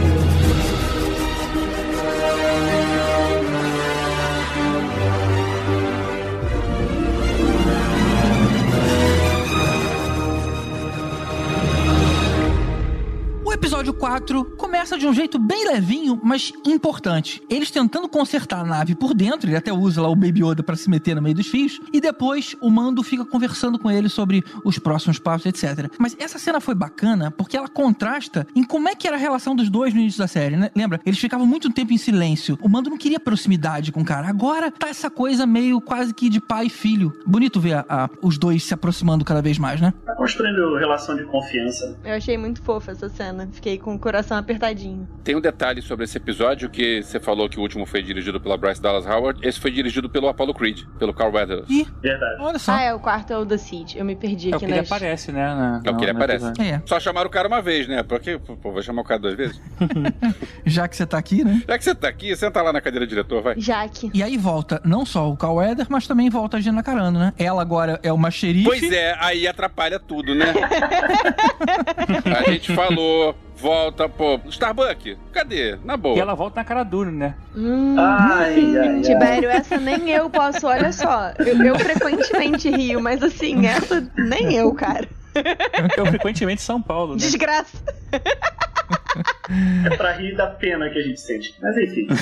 Cara, a Dina Carano, a gente tava falando é, sobre questão do- dos atores e tudo. Eu, eu acho que o problema da Dina Carano é que ela sempre tem um sorrisinho maroto no rosto, né? Parece que nada tá errado, tudo tá tranquilo, ela tem o pleno controle sobre as paradas todas. Eu acho que é, a atuação dela, nesse sentido, acaba dando uma, uma quebrada na personagem. A ideia da personagem é maneira, mas a personagem em si eu acho bem fã, infelizmente. Eu acho que agora vai ficar melhor porque no final do episódio ela é convidada pra integrar a República, né? O piloto até deixa um distintivo ali pra ver se ela se empolga com a ideia. É, ela então eu virou acho uma que xerife. ela já era uma xerife, mas ele foi chamado pra integrar a República ali, né? Lá com as naves, lá na, na parte oficial. Ela virou um xerife da República, né? Ela e o Grief Karga estavam funcionando na, assim, de chava e tal, mas agora ela é xerife mesmo, com título. Eu tinha entendido que ela já era xerife, agora ela tava sendo convidada pra upgrade de cargo. Sim, ela, ela é xerife porque ela quis, né? Porque não Exato. tem uma. Não, não recebeu Entendi, nenhum tá, aval pode- de ninguém pra ser xerife. pode porque ser, ela é mais pode forte ali. Aí, a partir do momento que a Nova República convida ela pra ser uma representante, né, da Nova República. Mas eu Aí, acho que não, porque ela negou. Por que, que ela negaria se ela já tava fazendo esse papel antes? Talvez porque ela não quisesse Ela não uma negou, coisa mais cara. Ela oficial. ganhou, ela foi. É, ela aceitou. Caramba, eu preciso ver de novo, mas eu tinha a impressão dela ter feito uma cara de tipo assim, isso não é pra mim. E aí o cara, é, isso aconteceu sim. Inclusive Sim. ele deixa o distintivo ali, fala de, olha, pro caso de você mudar de ideia. Aconteceu, ela não tava muito afim, mas ela ficou com o distintivo. É, parece nos episódios seguintes a gente vai ver que ela aceitou. É. O Mandaloriano quando volta lá e pergunta: preciso de ajuda de você pra recuperar uma pessoa, pra achar uma pessoa. Ela quem? Agora eu não posso, porque agora eu sou da República. E mostra um distintivo pra ele. Exato. Verdade, verdade, verdade. Esse foi o episódio da invasão lá da, da base imperial, que teve aquele gordinho azul de alívio cômico. que Engraçado que, teve- ele falou uma coisa que todo mundo pensava, né? Quando eles entram ali, entra na base inimiga, e aí o cara fala, porra, essas- esses corredores e as pontes nunca tem corrimão? Pô, é mega perigoso andar por aqui. e é mesmo, né? Esses corredores tiveram uma piada muito boa que tem uma- um momento lá que se você pausar, você vê um cara da equipe. Não a tem perna mais. e o braço dele. Não tem mais. Pô, viu? É por isso que eu gostava do. DVD. Quando tinha o DVD, eu podia continuar batendo troca. É. Eu sei que tinha uma cena que vazou o cara e aí chegaram a fazer. A internet é muito boa. Fizeram um, o bonequinho do action figure do cara que aparece. Jeans Guy. É tanta referência nesses episódios. Por exemplo, o cara azul lá, o gordinho azul, ele tá lá, ele, tá, ele, é um, ele tem a dívida de vida lá com, com o Carl Weathers, né? E aí ele fala que, tipo, ele é cego, ele não enxerga bem do olho porque ele ficou preso em carbonita por muito tempo. E a gente lembra lá da cena do Han Solo quando saiu do carbonita que ele não enxergava, ficou um tempão, né? E ele, inclusive, mata o Boba Fett assim, cego, né? Porque ele não tá enxergando direito, ele esbarra na, no. Cara, aquilo é ridículo demais essa cena. Mas aí ele esbarra no, no foguete e o, e o Boba Fett cai no poço Sarlacc, numa piada de, de pum, né? Como diz nosso amigo Gordil. Mas. e aí ele volta, e num detalhe ele fala: Não, que eu não enxergo muito bem do olho depois do que aconteceu comigo. E a gente viu na primeira temporada, né, se eu não me engano, que ele é Maneiro, preso, né? maneiro. É, foi o Mandaloriano que capturou ele. Foi o, o É, Djarin que capturou ele. É, então, então assim, ele não passou a não enxergar de um olho direito. E, e essas referências é besteira, ele é uma fala que se, tipo, você não pegar, não pegou. Mas se você prestar atenção, você vê, eles estão sempre voltando no, no, no lore de Star Wars. E, cara, eu até, outro dia, quando, depois do episódio seguinte, eu até uma vez voltando lá no grupo, porque a gente, o pessoal não sabe, né, que a gente tem um grupo de padrinhos, né, do, dos podcastadores, dependendo do seu nível de apadrinhamento, mas a gente tem uns grupos é, spin-offs, que é tipo Mandocrastinadores, que é um grupo que a gente fala de, de, de De spoiler de. Mandaloriano. Exatamente. E aí eu falei, cara, é muito Star Wars, né, cara, essa, essa série. É mais Star Wars que qualquer coisa de Star Wars que foi feita depois de 82, cara. Porque, tipo, você fica voltando no, naquela, no detalhe das coisas que a gente tava acostumado a ver, né, cara, assim, do, do clássico, né? Isso é muito legal. Acho que mais referência que isso, só o Lego Star Wars Holiday Special.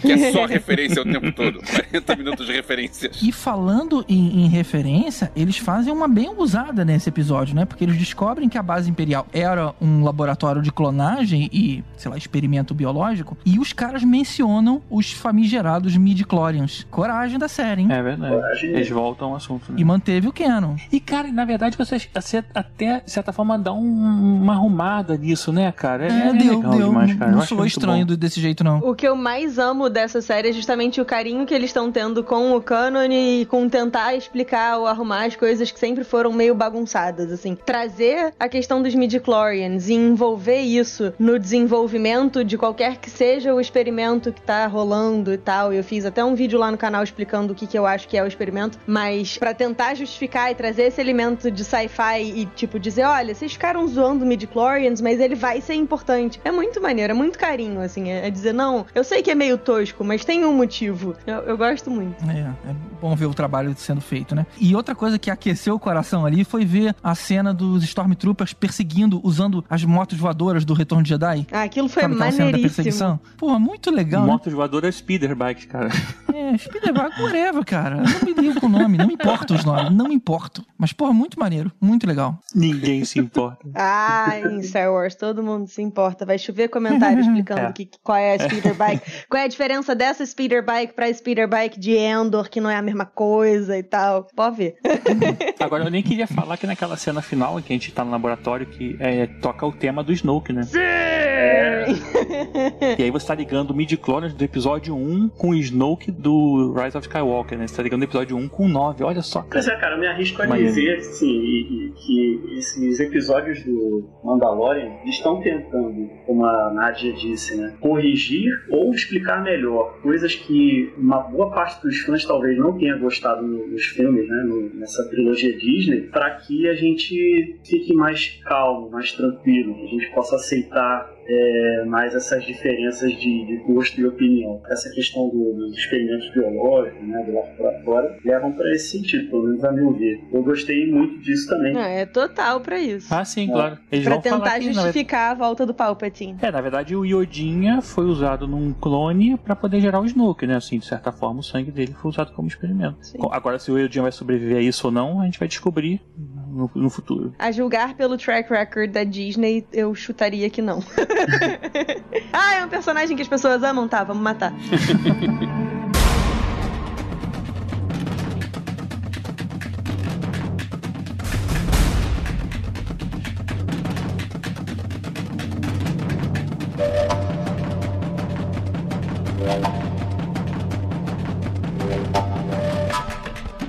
episódio 5, temos o encontro com a Ahsoka Tano e seus dois sabres brancos. Cara, ela combatendo os inimigos toda furtiva ali, como se fosse um predador. Ficou muito legal, né? Eu amei muito. Eu arriscaria dizer que essa cena, que tá, é um negócio meio nevoado, ela some e ela aparece, você só vê os sabres e ela some de novo e tal. Eu arriscaria dizer que essa cena, se você for fazer um top 10 de, de- dos melhores momentos da história de todos os Star Wars, de filmes, séries, desenhos e tal, essa, essa cena estaria, assim, ao lado de, um- de uma manobra Holdo ou do Darth Vader aparecendo no Rogue One. Seria, assim, é, é uma cena muito, muito, muito, muito legal. É. É, o único problema é que quando ela aciona os sabres, a gente vê aquela luz forte ali no meio do fog, né? Era só todos os soldados atirarem na direção da luz. Mas é muito rápido, porque na hora que ela, ela liga, mata ela e liga, desliga. mata as pessoas e.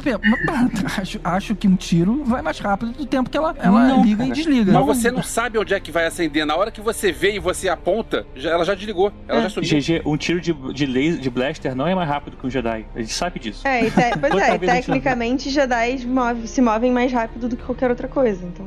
Dá tempo de sobra pra ela se defender, né, cara? Não tem como. Essa cena é muito boa. Vocês são muito condescendentes. Agora, uma dúvida sobre essa espécie dela. Essas coisas que ela tem na cabeça, é tipo o cabelo dela? Ou é- são rabos? Ou, sei lá, é um chapéu que ela pode tirar pra tomar banho, sei lá. É um chapéu. Fechou, é um É o chapéu. chapéu. É o chapéu. Ele... Acabou. Não é, para de. Por isso que tem de tamanhos diferentes, é isso?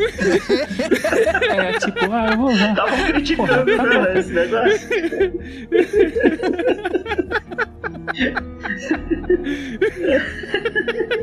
Desculpa, gente. Eu vou querer hoje um verde. Ah, não, eu quero um mais alto, né? Tipo, eu quero um pra fazer, eu quero um pra fazer trança hoje, né? Tipo, Ela que é toda arrumadinha, Eu tô né? imaginando ela chegando em casa, tirando, colocando no, no porta-chapéu. Você pode usar um de acordo com a roupa, né? Na moral, eu tô muito ofendida com vocês, pelo amor de Deus. Não, Nádia, já fechou. É o chapéu. Não, esse assunto acabou, morreu. Esse eu também agora a gente pode, pode falar como que ela usa, próximo mas assim. episódio. Próximo episódio, vai. Então eu, pre- eu prefiro acreditar que é um chapéu. Vamos, vamos seguir assim. Dani, pula pro próximo episódio que acabou. Gente, a Dani apareceu aqui. Tipo, o que, que aconteceu? Mas na moral, aí botar Rosário Dawson Ah, foi muito foda também. Quando, quando eu vi, Muito, eu falei, muito. caralho. É porque assim, Muito. depois eu vi que o pessoal já tava na internet sugerindo ser ela, porque já tinha vazado imagem e tal. Eu não tava vendo porra nenhuma, tava completamente alheio, cara. E aí, quando eu vi, eu falei, caralho, eu vi a Starbucks no outro episódio que eu não sabia. Agora aparece a Rosário Dawson, tipo, cara, que foda, cara. Assim, fudeu, cara, mais bonito. Parece que a personagem foi desenhada pra ser a Rosário Dawson. né, cara? Porra, cara, muito maneiro. E ela e o Baby Yoda tem altos papos ali, né? E aí é a hora que a gente finalmente descobre o nome dele. Grogu. Grogu. Gru. Goku, né? Como é que é? Grogu. Grogu. Não, o melhor desse nome é que aí eu fiz um post pedindo para as pessoas mandarem perguntas e tal lá no, no experimento. E aí todo mundo que mandava, o autocorrect mudava pra Grog. E aí eu fiquei muito tempo, tipo, cara, não é possível que traduziram o nome do Grogu pra Grog. Não tem a menor necessidade. aí eu fui olhar e não, era, era o autocorrect da galera que tava trolando mesmo. É, e aí a gente descobre que ela tá lá atrás da, de uma pessoa, né, que tá é, comando uma cidade com mã- mãos de ferro e tudo mais. E fica naquela assim, né, como é que o Mandaloriano vai lidar com isso? Eles não se lidam muito bem, né, pelo visto ela não curte muito a presença do Mandaloriano. Rola um confronto, a gente descobre que o Beskar é imune a um sabre de luz. E eu falei, caramba, eu já conheci outras armaduras, né? Tinha aquele, uma espada que vibrava lá, que eu esqueci o nome agora também, que, que aparecia muito no, no Crimson Empire, que era nos Vibro- quadrinhos antigos. Vibroblade? O Vibroblade, né? E aí, tipo, agora a gente já tem mais agora uma outra armadura aqui pro- que, enfrenta os sabres, né? E quando a gente encontrou a Gina Carano no primeiro episódio, da a primeira vez que a gente viu na, na primeira temporada, ela bate na armadura de Beskar do bando com a mão. Ah, na boa, Gina. Tá- Mas outros Ué, também batem. imagina. Qualquer um que soque um capacete. Ela deveria arrebentar a mão com aquilo, é. Não, também acho. Não, Aí- não, é só olha duro, É igual cara. bater em qualquer ferro, bicho. Porque, na verdade, o, o- se você não atravessa uma armadura daquela, você não arma dessa tipo de material nenhum. Não faz diferença, cara. A diferença é, É, quem tá não, dentro, não. se chega pra trás ou não. Mas o, eu- o que eu acho que o, o Elvésio tá querendo dizer é que ninguém. É, poucos sofrem quando dão um socão assim, de mão fechada naquela armadura. Porque teoricamente você daria um- uma pancada, um murro no cara e fala, ah, minha mão acabou, caiu, pronto. Pois sabe? é. eu- É, mas não é agora- porque a armadura é resistente a sabre de luz que ela é ultra dura ou ultra whatever. É, tipo, pode ser uma coisa do. Não. da composição química do Beskar que reage diferente ao. Eu até acho que é super duro, mas é que nem você dar um soco na, na parede. Pô, vai machucar a mão, mas pô, você não vai morrer. Não, mas olha você- só, calma aí. Um soco na parede você tá batendo numa coisa que é totalmente imóvel. Segura você uma placa de ferro no peito e dá um soco é diferente, né? Porque, tipo, um, um- é um- nem ferro, né? Mas um material que não posso ultrapassar. Mas como a Nádia disse, você não sabe a- a- a- o peso daquilo. Porque, É. de certa forma, você não, é um material que a gente não conhece. É, verdade. igual a Vibranium, do, Cap- o escudo do Capitão América. Você vai ficar discutindo com a física do escudo do Capitão América. Não existe aquela porra. Não, É. Adamantium. tipo, não tem, cara. Não, e tem mais É uma coisa também, assim, o, o Mandaloriano, quando ele recebe o Beskar com que ele fez a armadura dele, é tipo, é um pote de sorvete, é pouco maior do que isso. E ele ainda doa um pedação pros Foundlings, então assim, é muito pouco Beskar de verdade que tá ali. Então não deve ser um troço assim tão impossivelmente duro. Deve ser, assim, muito leve e resistente. Por exemplo, É. fibra de carbono. Os caras usam cockpit Exato. de carro de corrida. Tipo, exatamente. Talvez seja alguma coisa tipo banhado a Beskar, não seja Não, o Beskar não, não. inteiro. Tanto que aquela lança era o Beskar puro. Mas ali eu acho que é puro. É que é o seguinte, o Beskar, ele desvia tiro de laser e sa- sabe de luz. Ou seja, ele repele energia. Mas você não sabe uma coisa física. Se fosse, de repente, uma arma de verdade, uma 9mm, você furava ele. Entendeu? Porque a gente não Pois sabe é. como é que É. aquele material funciona. De repente, Pode com, com Verdade, uma faz lança, sentido, você faz atravessa sentido. o Beskar. Mas, de repente, com, sei lá, entendeu? Mas eu só estou viajando aqui. Sim, sim, A gente sim. não sabe como é que... Como, Faz como- sentido, faz Uma sentido. lança de Beskar atravessando uma armadura de Beskar. É, isso, é, isso com É. certeza, É. né? Isso aí é... E aí, por fim, continuando a cena, a Sokka diz que não pode ficar lá com o Yodinha, porque ele e o Mandaloriano já possuem uma conexão que é forte demais. Então eles dizem pra ir, sei lá, pra um planeta, colocar ele no alto de uma montanha específica, e se ele conseguir se conectar com a força, algum Jedi poderia ir ao encontro deles. Mas aí eu pergunto, se ela, que é, ou já foi uma Jedi, não avaliou que a conexão dos dois é, é forte demais, pra que, que ela tem que achar outro Jedi? Pra uma segunda opinião? Eu não entendi por que, que isso já não era uma... Por que, que tem que falar com outro Jedi? Ela, ela já deu a resposta. Não é por aqui. Tipo médico, né? Tipo, Segunda né? Mas- opinião. É, por que, cara? Por que que eu vou fazer isso? Eu já Não, sei que tem doido. que ser, vocês não podem se separar. Não, na verdade é o seguinte: é, primeiro que ela, ela recusa treinar, ela mandou um caô ali porque ela é, conheceu o Obi-Wan, então sabe como é que é mandar caô, né? E aí ela mandou um caô porque, tipo, olha só, vou treinar uma criatura que vive 900 anos, ele tem 50, quando ele tiver 100 anos eu já morri, né? Tipo, não vai dar tempo de eu treinar ele, então não adianta muita coisa. É tipo você pegar um cachorro que vive mais que você, né? Mas o que ela quis dizer é o seguinte: eu não tenho como treinar, tem que arrumar alguém que seja capaz de treinar ele. Então vai lá, na, vai lá naquele alto daquela montanha lá e, e tenta encontrar uma pessoa que possa treinar ele. Na verdade, ela não. Até porque a Soka tecnicamente nem Jedi é, né? Ela chegou a viajar Jedi Knight, não? Ela Não. veio como Padawan. Ela não. Saiu como Padawan, ela Padawan. abandona a ordem, né? E Hum. aí, porque ela não acreditava no Jedi e tudo mais. E aí ela não se formou, né? Na, na faculdade. Pois é. Ela fez supletivo ali. Ela mandou esse caô de tipo, ah, eu não posso porque ele tem uma conexão muito forte com você pra não dizer, brother, então eu nem sou Jedi. Mas é meio que isso.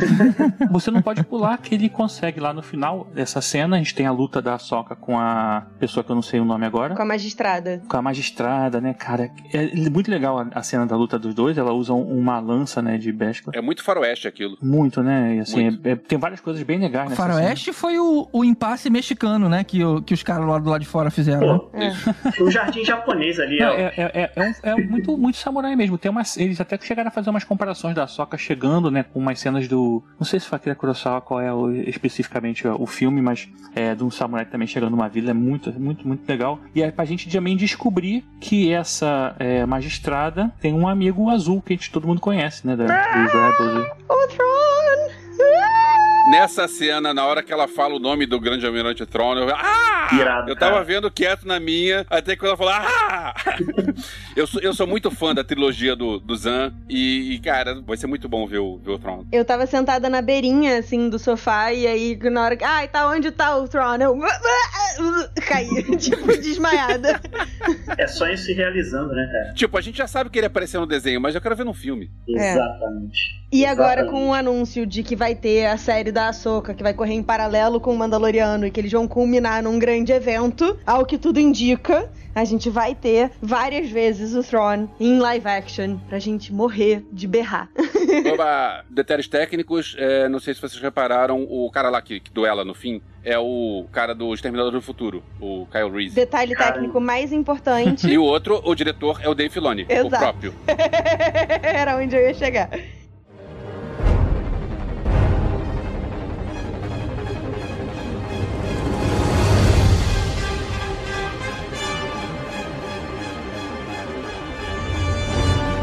Episódio 6, dirigido pelo Robert Rodrigues. Agora sim, o Boba Fett de verdade. Fett, inclusive, com FAT. Detalhe, agora ele tá meio que do lado dos mocinhos, né? Cheio de honra e tudo. Se bem que ele mesmo fala, né? O Boba Fett não, não se alia a nada, ele só se alia à missão. E a missão dele agora tá junto com o Mandaloriano. É, quem, quem joga qualquer coisa sabe que os Mandalorianos e existe essa facção intermediária que ela vai, vai pro lado que tiver pagando, bicho. Tá pagando os rebeldes, eles vão agir pelos rebeldes. Então, tá pagando os imperiais, eles vão agir pelos imperiais e quem, quem pagar. Assim como o próprio, cara, no Han Solo no início de carreira dele lá, da, no Pois é. episódio 4. É, É eu, gosto, pagar. eu gosto de ver isso em Star Wars, porque Star Wars tem muito maniqueísmo, muito negócio do bem contra o mal e coisa assim. Então é ma- maneiro você ver os personagens que são meio aqui, meio ali. Eu gosto disso. Uma coisa que eu é, tava pensando aqui, levantando sobre Boba Fett e Jungle Fett, né? talvez até com o Universo Escondido, né? com Legends e, e o canônico que eu não tenha conseguido ver tudo, eles serem ou não Mandalorianos. Eles, eles seriam Mandalorianos mesmo ou não? Esse episódio explicou isso. Não, eles não são Mandalorianos. Eles tá- o pai do o Django Fett também é um Foundling, Ah. assim É. como o próprio Mandaloriano é, o de Djarin. Ele não é um Mandaloriano de nascença, mas É, ele é. Foundling. Tem esses conflitos aí desde o episódio 2, né? Passa pelos cânones e Legends, mas é, esse detalhe eu não tava lembrando. Cara, e, é, o pessoal pegou, por exemplo, aquele o texto em Mandaloriano que tá escrito lá naquela armadura, né, que o Boba Fett mostra e traduziu, cara, assim, de você ver quem era o mestre, né, cara, muito Maneiro. legal. É. O pessoal, o Não, pessoal assim, é o- doido, né? É, pra localizar todo mundo nessa discussão muito rapidamente, sempre houve essa discussão se o Boba Fett é Mandaloriano ou não, e aí, por consequência, se o Jango Fett era Mandaloriano ou não. No segundo, no 12 segundo episódio da segunda temporada de The Clone Wars, tem um oficial do governo de Mandalore que diz que o Jango Fett não é Mandaloriano, mas agora com essa backstory de que ele é Foundling e tal, a gente descobre que, enfim, não é exatamente isso. E pra variar, o oficial do governo tava mentindo, porque é isso que a gente aparentemente tem que lidar sempre, não importa se é na vida real ou se é na cultura pop.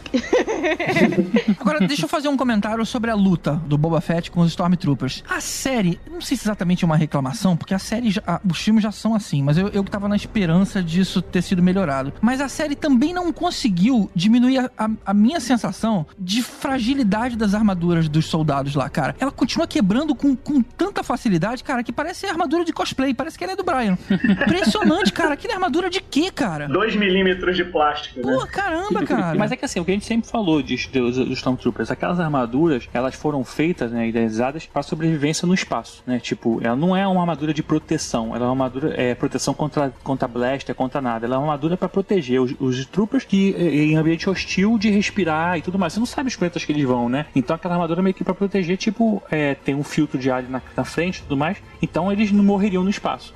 Só sair, né, de uma espaçonave num ambiente eles não morreriam. É, é meio que para isso que serve. Ela não é para uma proteção é, contra porrada, sabe? Não é o material dela, não é feito para isso. É igual um- uma roupa de um astronauta. Mas como eles usam aquelas armaduras na, na- na- nos planetas, como por exemplo na base imperial ali que a gente viu, tava todo mundo de armadurinha ali, né? Então não fazia sentido.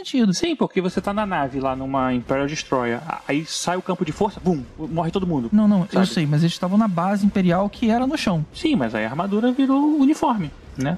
Tá funcionando como uniforme, então é um outro jeito de ver a coisa. É, é meio, que- é meio que nesse sentido, porque assim, o- os impérios eles sempre foi visto meio como uma, os nazistas, né? Vamos assim dizer. As coisas são muito iguaizinhas, muito quadradas, muito tudo assim, né? Foi meio que uma. Quando o George Lucas fez lá atrás, ele meio que foi uma referência, né? Tipo, o Império, né? Uma coisa muito com um líder único, supremo, uma coisa meio assim. Então, essas coisas de ser todo mundo igual, sabe? Assim, não aceita. Tanto que você não pode alienígena no, no Império, não aceitava, né? O, o Trump, por acaso, ele conseguiu esse, esse, esse feito, mas o Império nunca aceitou alienígena. Ele era, ele Os altos cargos, né? não, nem o cargo não, cargo nenhum. É, nem os troopers por baixo daquelas máscaras eles são aliens, eles são todos humanos, Aham. né? Eles são racistas, sabe? Como é, como é que é o nome? Xenófobo. Xenófobos. Eles são xenófobos, né? Assim, então, é, é a ideia que se tem do Império é essa. Uhum. E agora, elogiando, eu critiquei, mas agora eu elogio essa cena que mostrou, na hora que o Boba Fett estava lutando, rolou até aqueles lançadores de mini foguete nos joelhos, cara. Que isso nunca tinha sido mostrado antes, mas sempre estiveram nos, nos guias visuais de Star Wars. E Verdade. agora a gente viu ele funcionando, saindo os foguetinhos lá do, do joelho. Muito legal. E, pô, nem queria falar o retorno da, Fennec Shand. da Fennec, né? Pô, cara, pô, muito legal também, né? E eu me amarro nela também, né? Meu Deus, hoje tá ruim o nome. É o nome dela? Shand. atriz. Não, Ming Fennec Na Wen. É... Ming Ming Na Wen. Wen. É. Você não sabe os nomes originais, Tibério? Não, Minaway é o nome da atriz, cara. Eu não lembro. Eu lembro o nome da personagem. A Minaway, pô, cara, ela. ela a Minaway. A Minaway, né? A Ming Na Wen. A Ming Na Wen. A Ming Na Wen. A Ming Na Wen. Então, vamos passar pra parte da tragédia, que é a hora que a Razor Crest explode a Cara, nave do Que Mandaloriano, pena, né? que já era um personagem, né? Já era um dessa. Vocês estão gostando dessa nave? Toma. Toma, destrói. Toma, né? Parece Game of Thrones, né, cara? Os caras adoram detonar. Eu acho maneiro que a tragédia não é terem sequestrado o Baby Yoda. Foi terem A destruído. tragédia é terem destruído a Razor Crest. First things first. Ah, mas olha só, o Baby Yoda a gente sabe que ele vai recuperar, sei lá, de alguma forma, alguma coisa, mas a Razor Crest não vai voltar, cara. Ah, eu achava também que o Ben Solo ia sobreviver e aqui estou eu redondamente enganada. É a Disney na sua levada implacável em detonar as naves, como a gente fala. Exato. Mas eu vou te falar que pra história ficou muito bem amarradinho, né, cara? Porque o Mando não destruiu o TIE Fighter do Gideon na primeira temporada. E aí agora, na primeira chance que o Gideon teve, mandou pros ares lá a Razor Crest de vingança. De vingança. Também faria isso. Você eu sei que faria, GG. É, porra, o cara destruiu a minha. Vou destruir a tua, no mínimo. Eu- O que eu acho maneiro no GG é que, assim, o Mandaloriano destruiu o TIE Fighter, que é, tipo, super substituível e tal, não sei o que, Tem nananã. 20. Tem É só 60 naquele- por, naquele- por é. Star Destroyer, 165 mil por Star Destroyer. Aí o maluco vai lá e destrói, tipo, a, A nave única. única, que é um negócio vintage, é um Ford GT Shelby de 1960, e o GG tá lá, destrói! Destrói porque ele quebrou meu Honda Civic! É, meu Fiat Uno. né, nem- Fiat Uno, pois é. Pô, francamente. Proporção pra Agora quê? vê se o Mandalorian vai destruir outro TIE Fighter. Ah, vai, não, não todos. tem, né? Mas agora a gente teve a Slave One de volta, né? Em É verdade. compensação. Sim. A One que é a nave do Boba Fett. Que eu sempre achei o jeito como ela voa estranho, né? É, é. Mas bom, todas as naves de Star Wars são estranhas, né? Agora a maneira ele, tipo, ele disparou lá aquele foguete, né? O, e aí? E aí? Mano, o que eu mirei na outra nave, cara. A nave, o uniforme tá velho, né, bicho?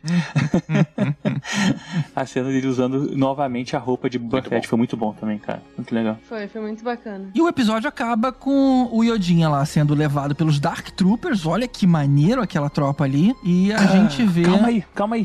Vamos, pausa. Cara, Dark Trooper, quando eles chegaram, eu, caraca, eu voltei em 1995 jogando Dark Force. O Tibério de 15 anos de idade jogando Dark Force no PC e tendo que ir pro colégio depois, cara. Porra, cara, pô, que maneiro aquilo. Tinha esse personagem no jogo? Tinha, todos os jogos normalmente de first person shooter do Star Wars, eles tinham Dark Troopers, assim. Eles, é... E a armadura tá deles brincando. também era resistente a lightsaber, não era, Tiverio? Cara, não lembro o detalhe. É, eu, eu acho que era. E aí, na minha cabeça, depois veio, cara, que o Jedi que eles estariam procurando poderia ser o Kyle Katarn. Imagina se pegassem os personagens Jedi, que era o personagem principal de Dark Force, na verdade, um, dois e tal, e botasse na série. Cara, puta, bicho. Na moral, eu, eu comprava três vezes os, os Blu-rays dessa Você vai série. comprar mesmo, eu Porra, sei. bicho. Eu assinava quatro contas do Disney Plus, sabe? qual é? Porra, bicho, ia ser muito foda. É, e eles são robôs que metem medo ali, né? Não é que nem a gente olha pro Stormtrooper e fala, ah, cara, pá, toma aqui um, um tirinho. Os caras têm uma, uma aura, assim, meio assustadora. Embora ninguém tenha lutado com eles, né? Foi Era o que eu ia dizer, eu fiquei meio frustrada, porque assim, eu queria ficar com o cagaço deles, mas assim, foi só, tipo, chegamos, fomos Foi embora. só cara de mal. É,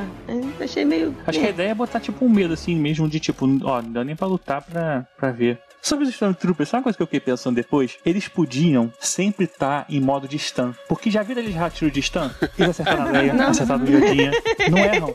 Agora, bota blaster, eles não acertam, bicho. Vai ver que o tiro é mais, Não- não o tiro é mais pesado. Vai em ver, né? defesa dos troopers, o tiro de blaster é tipo, é um, um risco.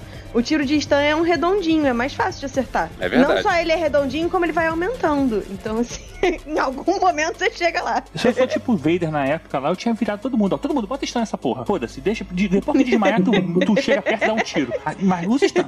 E tipo aí. Cara, olha só como é que eles não erram, bicho. Como é que muda, né? A capacidade dos. Agora eu sei de pai aí que ficou pensando, eu quero um stand desse pro meu filho. Eu queria um Stan Lee, cara, mas esgotou. Não deu tempo de comprar Hum, não. Tava faltando. o boneco.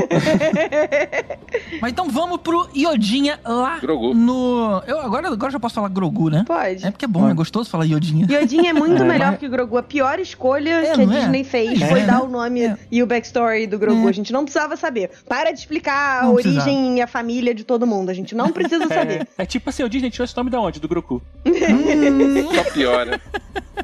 Mas a gente vê ele ali enjaulado, usando a força pra enforcar os Stormtroopers, cara. E a gente sabe bem quem é que gostava de fazer isso também, né? Quem? Quem? Do Darth Vader, cara. É assim, eu usava o Force Choke nas pessoas com quem, Raimundo Nonato.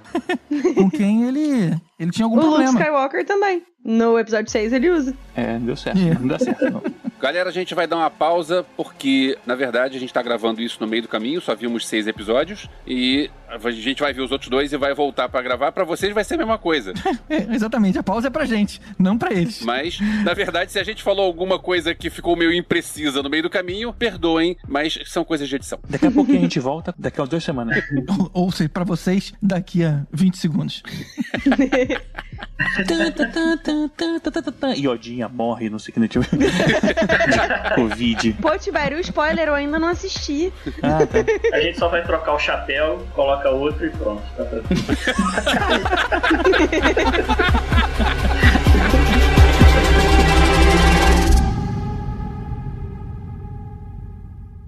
Estamos de volta. Gente, que sacode foram esses dois últimos episódios, hein? Porra.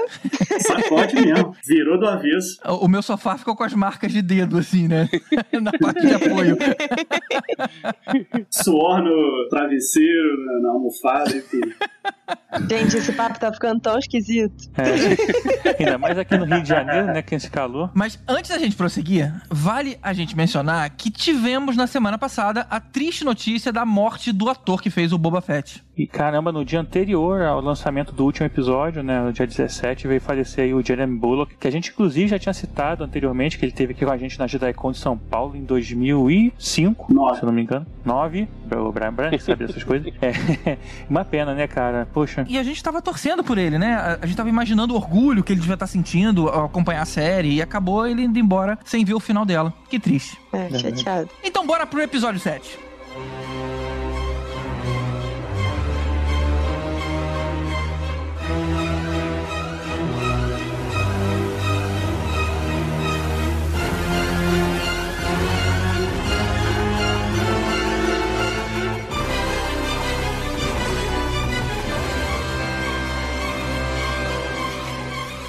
Episódio 7, um episódio espetacular e já começa com a gente pegando uma carona na nave do Boba Fett, cara. E ver como é que ela fica na vertical lá dentro. Olha que interessante, né? Essa história da gente ver esse, esse giroscópio, como é que é a nave, é um troço que, que eu sempre fiquei meio bolado, porque a nave dele, quando estaciona, a, a Slave, parece um ferro de passar. Mas quando ela voa, ela voa o ferro de passar em pé. Eu ficava pensando, cara, deve ser desconfortável pra cacete aquilo, né? Mas não, é, aí a gente descobre, ah, não, existe um, um, um mecanismo lá dentro. Acho que mais alguém deve ter ficado bolado com, com o formato dela. Cara, na minha cabeça, era igual o negócio da, da Millennium Falcon de atirar, sabe? Era só Uhum. um banquinho, assim, que era solto dentro da nave e, e aquilo ali era que virava. Quando eu vi que o negócio inteiro virava, eu fiquei chocada. E só pra complementar, a, a nave do Boba Fett não é só a Slave, é Slave One. Tipo, não é qualquer Slave aí, tipo, um HD Slave, não. É o Master da parada.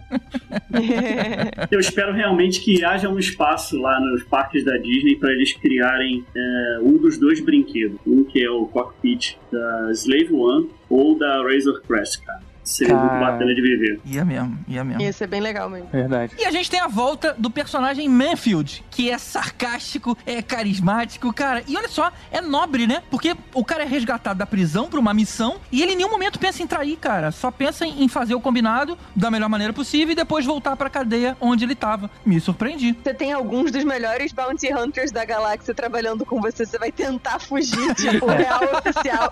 Tô aqui do seu lado, mas vou fugir. É verdade. Péssima É ideia. Tem, verdade. tem dois Mandalorianos, né? Tipo, uma atiradora de elite e uma oficial da República, né? Eu, não, acho que eu vou dar uma volta neles, Tem sabe? toda a razão.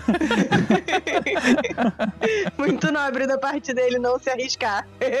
Mas eu achei interessante que esse episódio começa com um martelinho de Blaskar lá na, na armadura do, do, do Boba Fett, né? Veio toda recalchutadinha, coloridinha. pintura, né? É, Eu demorei pra entender martelinho de besca. Martelinho de pesca.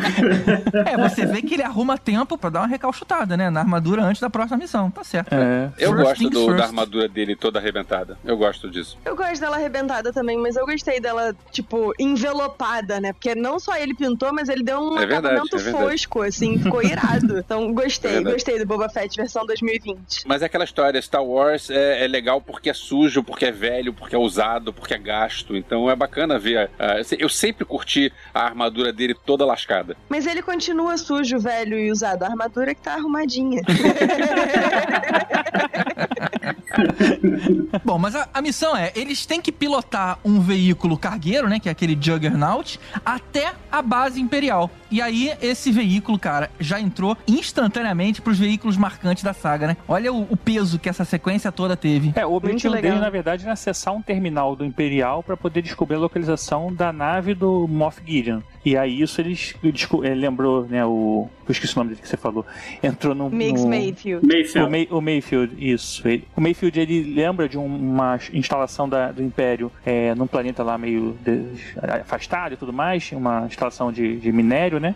E aí lá eles sabem que ele pode conseguir isso. E aí rola essa missão de, de roubar, né? Fazer um hijack aí no, nesse, nesse No Juggernaut. Juggernaut.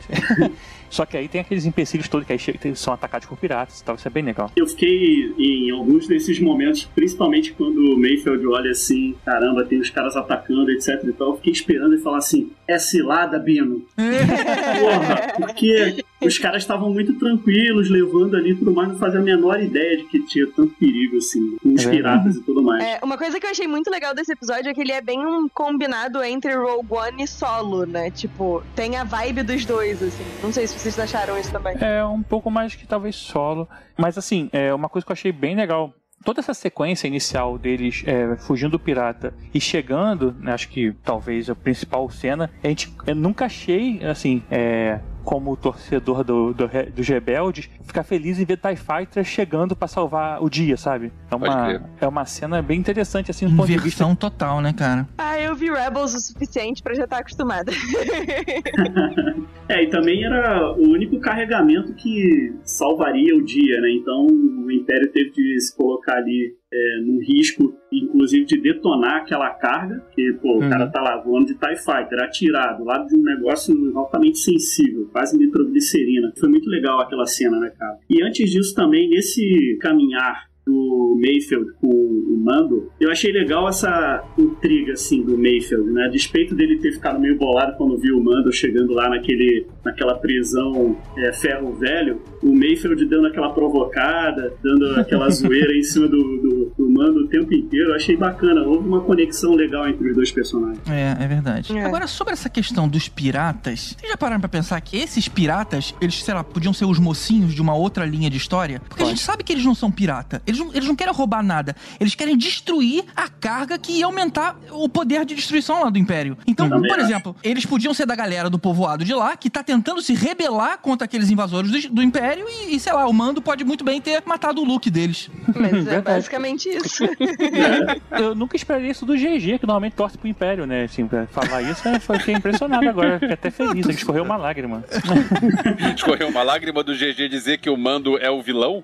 Não, escorreu vai dizer que ele que pensou do lado dos, dos mocinhos, do, do pessoal da, da vila ali, né? Não. O momento mais emocionante da segunda temporada de The Mandalorian foi a gente descobrindo que o GG tem coração, né? Tipo, em algum lugar, mas tem. Muito bom. Na verdade, essa temporada, no modo geral, e o Mandalorian, a série, né? É, o Dave Filoni, com, com favor, fez muito bem esse papel de mostrar os dois lados do, É, do é Império, verdade. né? E da República. Da- no caso, é, é, porque a gente vê, assim, nessa série mesmo, eles, eles comemoram a chegada. Então você, assim, Star Wars, por ser feito pra criança, eles sempre transformaram os Stormtroopers como em robôs, né? Você não vê o rosto. Por quê? Porque se você bota sangue, bota pessoas morrendo, você muda a faixa etária automaticamente Humaniza, daquilo né? tudo. É. Então era o robô preto e o robô branco, né? A história do Darth Vader e do, do, do Stormtrooper. Robô preto, E tanto robô que nos branco. episódios da, da trilogia prequel eram tudo robôs de verdade, pra não ter esse problema. Então, assim, a gente não, é, muitas vezes não vê os Stormtroopers como pessoas. Mas, cara, tem família, tem parentes e tal, e vibra, e fica feliz, fica triste. E aí você humaniza, então, assim, tu, caramba, é verdade. Mas logo em seguida eles botam um Imperial fe... babacão, um feio, bobo babacão, chato. Bobo, página, pra poder falar um monte de merda, um, quase que um Hitler lá, e aí pronto, aí você fica com raiva dele de novo. Uma outra coisa que eu achei interessante até nesse caminho, né, do Mayfield e do Mando, é que eles debatem um pouco sobre a governança da galáxia, né? Aham. É, tem essa abordagem que lembra um pouco o que nós vimos no, no filme anterior de Star Wars. No Last Jedi, eu, eu- me lembrou muito o discurso do DJ, né? De tipo, ah, pô, os dois lados estão errados, os dois lados estão lucrando com esse negócio e tal, melhor não se envolver. Isso. Isso aí. Acho legal que o Brian falou no último episódio que ele ignorou o The Rise of Skywalker. Tipo, não existe Todo aquela mundo, merda mesmo. não existe. Calma.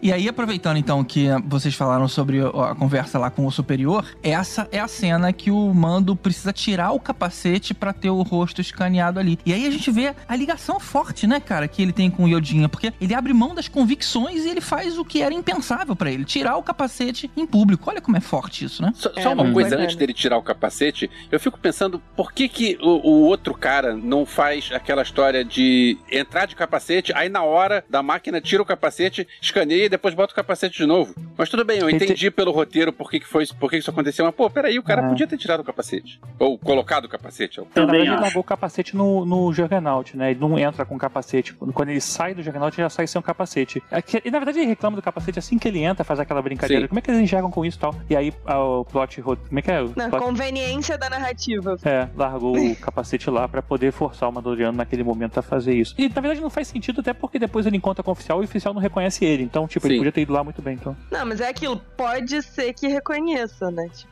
Uhum. Mas eu entendi depois é, qual foi a, a dele estar sem capacete, porque tem aquele diálogo todo onde é, o, o Mayfield tá conversando lá com o oficial e o Mando tá reagindo só com os olhos. Se ele Sim. tivesse com o capacete, ele não ia ter, não ia ter como, como você é, ter aquele personagem reagindo daquele jeito. Você precisava mostrar a cara do ator, você precisava mostrar os olhares, as expressões que ele estava fazendo. Ah, e uma coisa que é muito legal dessa cena também, eu não sei se vocês repararam, a partir do momento em que o, o Mando tira o capacete, a linguagem corporal dele não muda. Então ele vai, ele precisa olhar pra alguma coisa que tá um pouco mais pra um dos lados, ele vira com o corpo inteiro. Porque E quando você tá não- com o capacete, você não não, consegue simplesmente virar a cabeça, né? Tipo, tem ali uma limitação de movimento. E ele tá tão acostumado com isso que ele nem tenta, ele simplesmente se vira com o corpo inteiro pra Olha conseguir só, direcionar que o olhar. É Vou- muito maneiro. Deu vontade agora de, de ver isso de novo, só pra perceber. Que bacana esse detalhe, né? Ele é tipo o Batman, assim. Então. É, tipo Batman.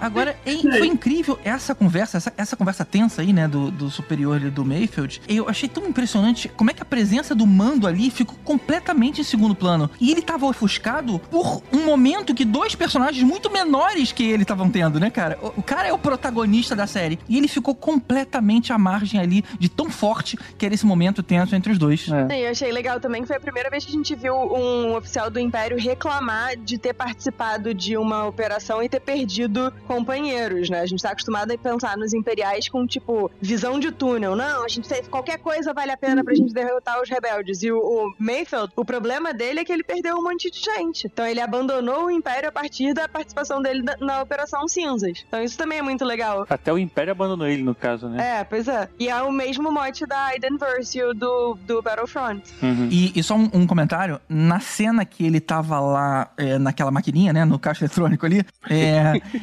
quando chegou o superior, né, pra fazer pergunta que ele não sabia responder, e o Mayfield chega pra, tipo, salvar a situação e tirar o mando de lá, ele faz referência ao filme Office Space, que a gente falou aqui no episódio de cenas marcantes desse mês. Ele chama o amigo pra preencher os TPS Report, que era o nome lá dos relatórios chatíssimos que o chefe vivia exigindo que todo mundo fizesse. Achei maneiro isso. Episódio que a gente fez esse mês. Maneiro mesmo. Eu até quero assistir de novo esse episódio com um pouco mais de calma, porque nessa parte ali do refeitório, né, área de convivência e tudo mais, eu, eu, eu preciso lembrar se tinham outros é, soldados, oficiais, etc., que usassem a, a, mesma vestimenta, a armadura, entre aspas, né, com aquele capacete, e se eles não estavam com o capacete, a exemplo do Mayfield, porque isso, por mais legal que seja o episódio, acabou não me dando uma situação meio crível, entendeu? Me pareceu uma exceção muito grande É, e tal, pra chamar a atenção do, do cara, mas de repente eu tô sendo muito exigente, sei lá. Não, mas ele não tinha ninguém sem capacete, não. É por acaso acho que justificou o fato dele de repente ter batalhado durante o caminho, e aí ele chegou sem capacete e ia ter que arrumar outro depois. Acho que foi bem desse sentido, mas não tinha nenhum é, Stormtrooper sem capacete e, todos, e ali dentro até achei estranho porque praticamente só tinha oficiais sentados. Ele entra meio assim como trooper né, no meio de um monte de oficial, é uma, uma situação meio estranha. Mas ele também era transportador, né? Ele tava com aquele uniforme era diferente, então assim, é, sei lá, acho que tá valendo. Tranquilo. Tem aquele diálogo tenso e o Mayfield acaba que mata o superior lá.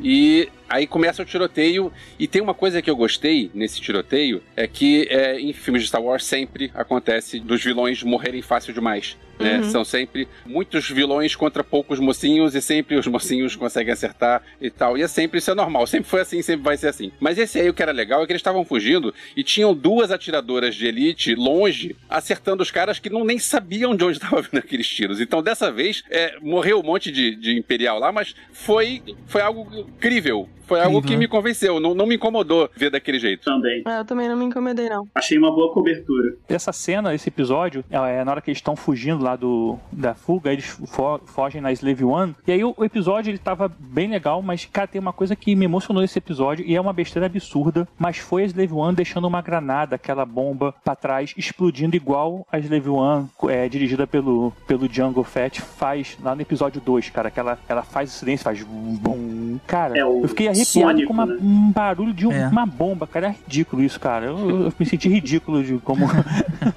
Mas é muito foda, né? É uma besteira que, porra, falta, né? Custa, né? Fazer essas referências, cara. Tipo, putz, foi muito legal. E como sempre, o, o trabalho de, de efeito sonoro deles é impecável, né, cara? Uns barulhos que a gente não ouve em nenhum outro lugar e, e fica muito bem encaixado, né?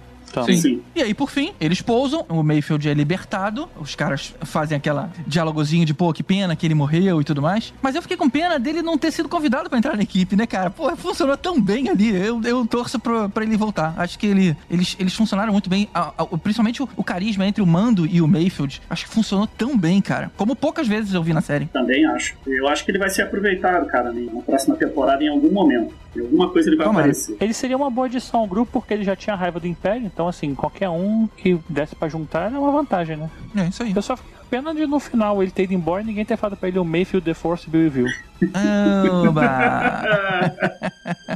Valeu. Ah, e detalhe, só teve, ainda teve aquela mensagem do mando lá pro Moff Gideon, né, cara? Dizendo que nada ia impedir ele de pegar o Iodinha de volta. Lianisson, Exato. eu sei quem você é e eu, Eu sei tenho- como, como Eu tenho uns você. aqui. Muito particulares.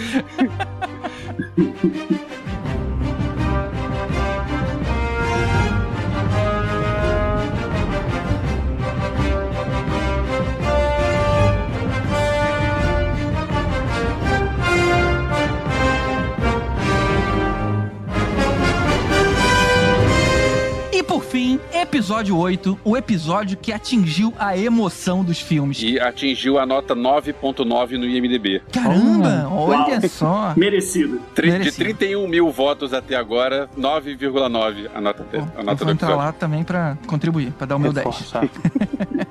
Bom, aí a gente tem o Boba, o Mando e a Cara capturando lá o, o Dr. Pershing. E, e curioso é que isso achei meio bizarro. Eles soltam um tiro eletrificado e aí, sei lá, tipo, frita os circuitos da nave imperial e a nave deles para no espaço. Porra, parar foi foda, né? É mesmo, né, cara? Não dá continuidade ali. Não teve nenhum raio trator puxando, nem É, nada. não, parou. Hum.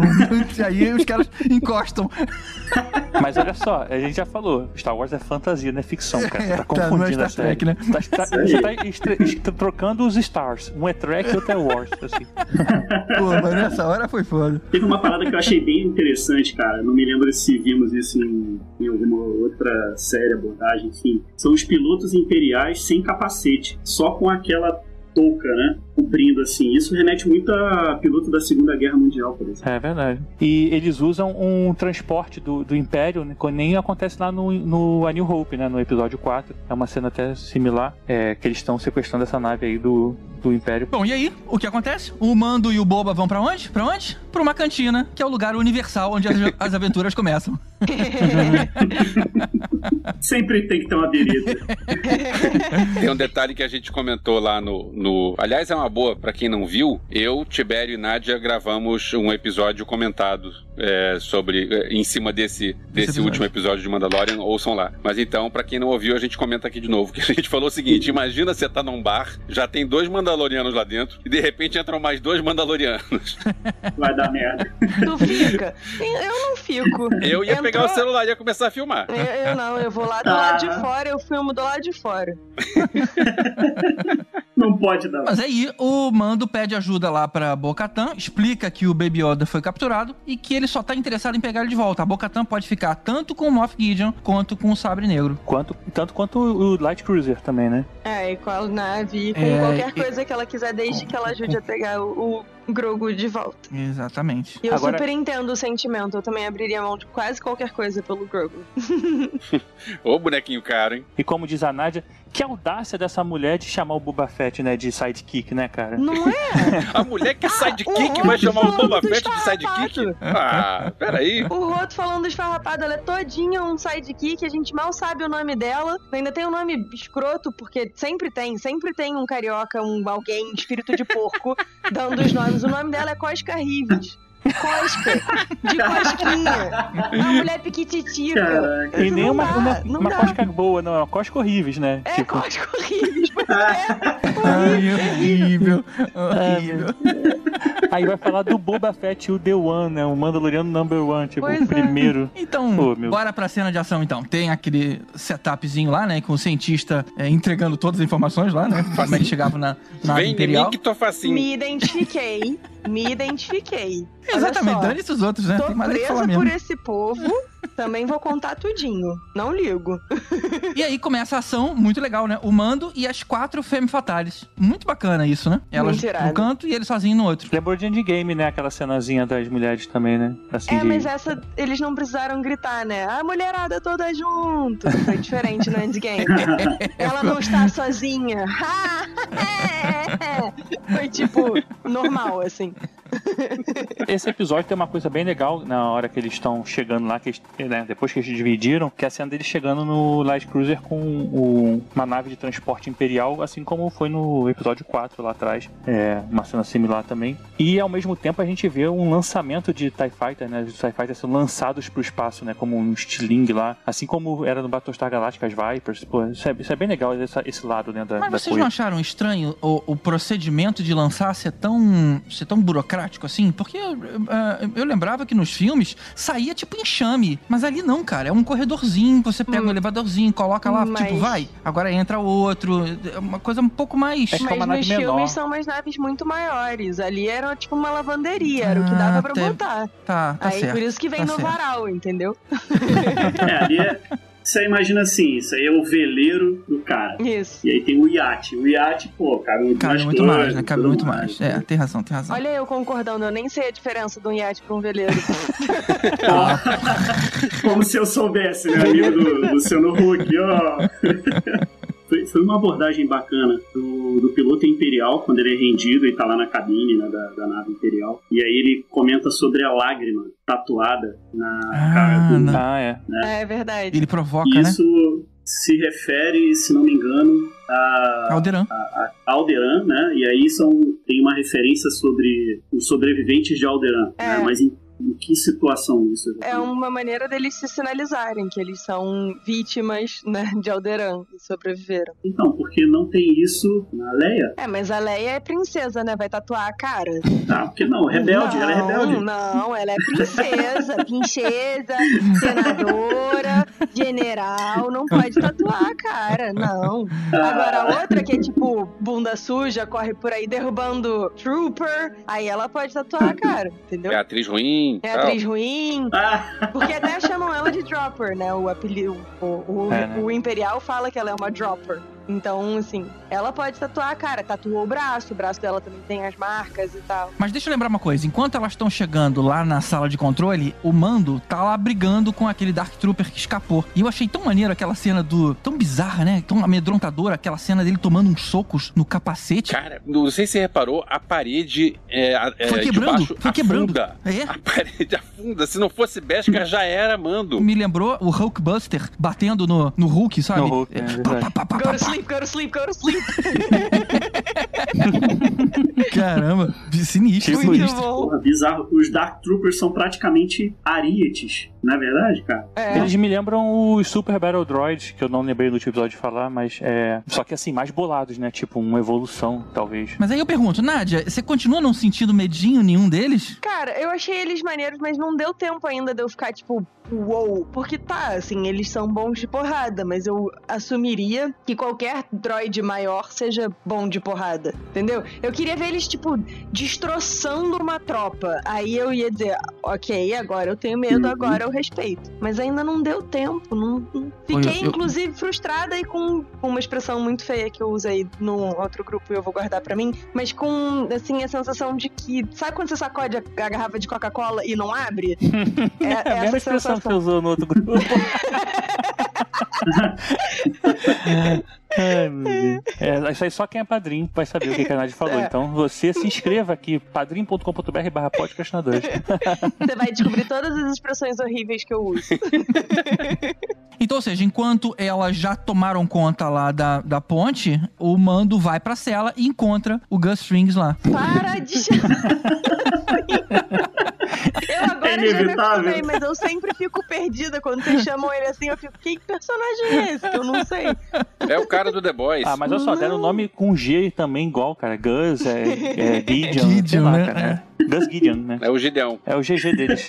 Moff Gideon. O Gideão. E o cara tá com o sabre negro no pescoço do Yodinha. E aí, pra surpresa de ninguém, né? A gente vê a luta entre o sabre negro e a lança de Beskar. No pescoço, não, né? Porque o Yodinha não tem pescoço. Ele tá ali igual. Era uma vez uma velha com uma faca na mão, passando manteiga no pão, que ele fica Nossa, sacudindo o sabre essa- negro em cima Essa dele. denuncia idade aí, hein, Nádia?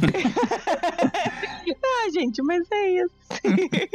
Essa luta, na verdade, as lutas de, de sabre da saga são sempre boas, mas esses episódios de Mandaloriano também mandaram muito bem. É, ele lutando com a lança de Beskar pura, né, contra o, o Darksaber. Putz, ficou muito legal. né, A parada incandescendo, o corte da, na estrutura Da da, parede. parede. Putz, muito legal, cara. Iradíssimo. E o Beskar esquentando, né? Com contato com a lâmina É, ali, ele né, fica cara? meio que insensível. Dava pra ficar bolado. Será que isso vai partir? Será que isso vai dobrar? É, rolou um momento que eu achei que o negócio ia dobrar e ia, ia dar ruim. Não, não deu. Alto nível esse duelo, né, cara? Entre o Mendo e o, e o Gideon. Pois é, mas eu fiquei. Eu achei um pouco estranho. O Gideon sabe que o Beskar ele não consegue atingir, né? E ele espera pra trair na hora que o cara fica de costas pra fazer um golpe que ele sabe que não vai ter sucesso. Será que ele sabia que não, que não, não, É. co- não cortava Ah, não, ele era um cara. 71, Ele sabe tudo, de né? tudo, mas era caô dele. Ele diz que sabe Ah, tudo. gente, mas é, eu também digo que eu sei tudo. Tamo aí. eu não sei a diferença de veleiro pra que que era iate. Eu acho que ele não sabia, acho que ele arriscou, porque se, se acertasse o golpe, acabou. Acabou o problema. Exato. É o momento de desespero. É que nem como todos os golpes deles acertam sempre um Beskar, nunca acerta a parte é, descoberta do Mandaloriano, né, cara? Ele é um cagão do caramba falando A parte de Beskar. Não, cara, isso tá revelando um pouco mais sobre o passado do personagem. O que, que ele era antes dele ser um Moff? Um Trooper. Não acerta um tiro. Verdade. Tem um detalhe que eu notei durante a invasão né, deles para chegar no- na, na ponte de comando é que o rifle né, da, da cara Dune quebra, etc e tal, ela fica lá xingando, berrando e tudo mais, e ela dá uma pancada no rifle para consertar. Isso me lembrou a pancada do Han Solo na, na Millennium Falcon É, pra boa. fazer funcionar, sabe? Num Uhum. momento de tensão e tudo mais, foi uma tirada assim. É verdade. Bom, o mando chega na ponte, carregando o Yodinha salvo, o sabre negro na mão e o Moff Gideon preso. Só que quando ele vai entregar o sabre pra Bocatan, ele descobre que tem uma treta inesperada aí. O Moff Gideon dá aquela risadinha de lado, porque a Bocatan pergunta, ué, o que que houve? O Mando fica meio assim, sem saber, a Cara Dune diz, ué, ele trouxe o cara vivo porque a recompensa vale o dobro. E aí o Moff Gideon diz, é, mas agora deu ruim pra vocês, porque ela precisa do sabre negro, e pra você ter o sabre negro, você precisa conquistá-lo na base da porrada. Aí o Mando ainda tenta entregar, tipo, não, cara, toma aí, ó. Quero Ei, não, toma aí. Desisto. É, me ganhou. Ei, desisti. e aí o, o Moff Gideon diz, não, não é assim que funciona. E aí fica um, um clima meio de tensão. O, o estranho é que, assim, a gente até comentou naquele episódio também que o, em Rebels, a, a Sabine entrega o Darksaber pra ela e ela aceita, né? Ela não fala que não, não quero não, porque eu tenho que lutar. Será que ela ficou com vergonha? Pois é. Olha, Eu não vi isso acontecendo, mas eu- o que eu sei é que ela perdeu esse sabre em algum momento. Deve ter sido na porrada. Então será que ela não acha que tem que receber dignamente pra ser merecedora daquilo, já que ela perdeu aquele sabre supostamente em combate? Seria uma maneira mais nobre do poder voltar pra mão dela. Eu acho que é uma explicação que a gente pode tentar ir por aí, não? É, mas aí ao mesmo tempo é uma hipocrisia danada, né? Porque ela, sei lá, cinco episódios atrás criticou o Mando porque ele não tira o capacete. Ah, você é um deles. Aí agora, ah, não, eu não posso pegar arma mágica se não for porque eu lutei, sabe? Tipo, qual é o, qual é o tabu que não pode vencer? Qual é? Não E entendi. Tem, tem uma história aí, né? Teve uma entrevista com o Filoni nesse período aí, da- entre os episódios, que ele falou que na verdade ele não estava muito preocupado com esse lore todo de Star Wars, não. Inclusive perguntaram sobre a questão da Ahsoka, Rosário Dawson não, não iria usar lente pra ficar com o olho claro, e aí ela, ele falou, não, tudo bem, não tem problema usar, não precisa usar lente não, dane-se que mudou a cor do olho, sabe? E a Rosário Dawson falou, não, deixa eu tentar aqui e tal, e aí usou uma lente lá, e assim, ele- de- e a questão também do tamanho da, do, do, do chapéu dela, do chapéu. é, é.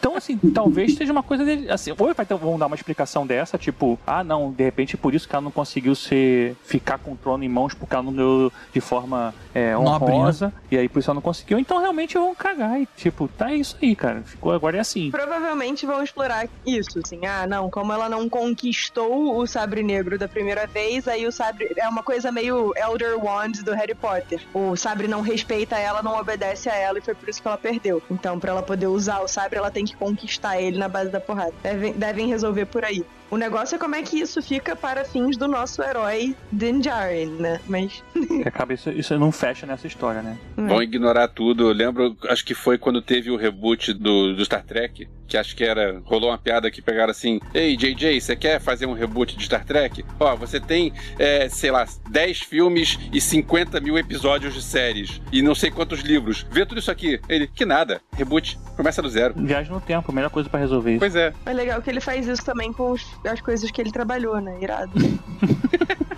Ele tem preguiça de rever. É. Eu estabeleci isso aonde? Não.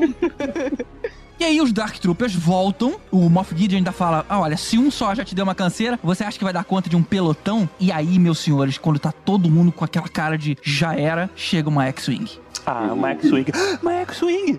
Ah, só uma X-Wing? Que, que, que diferença que vai fazer? É, a cara faz essa piadinha, né? De início ali, é, eu, eu fiquei assim, cara, não, será que é o Luke mesmo? Será que é.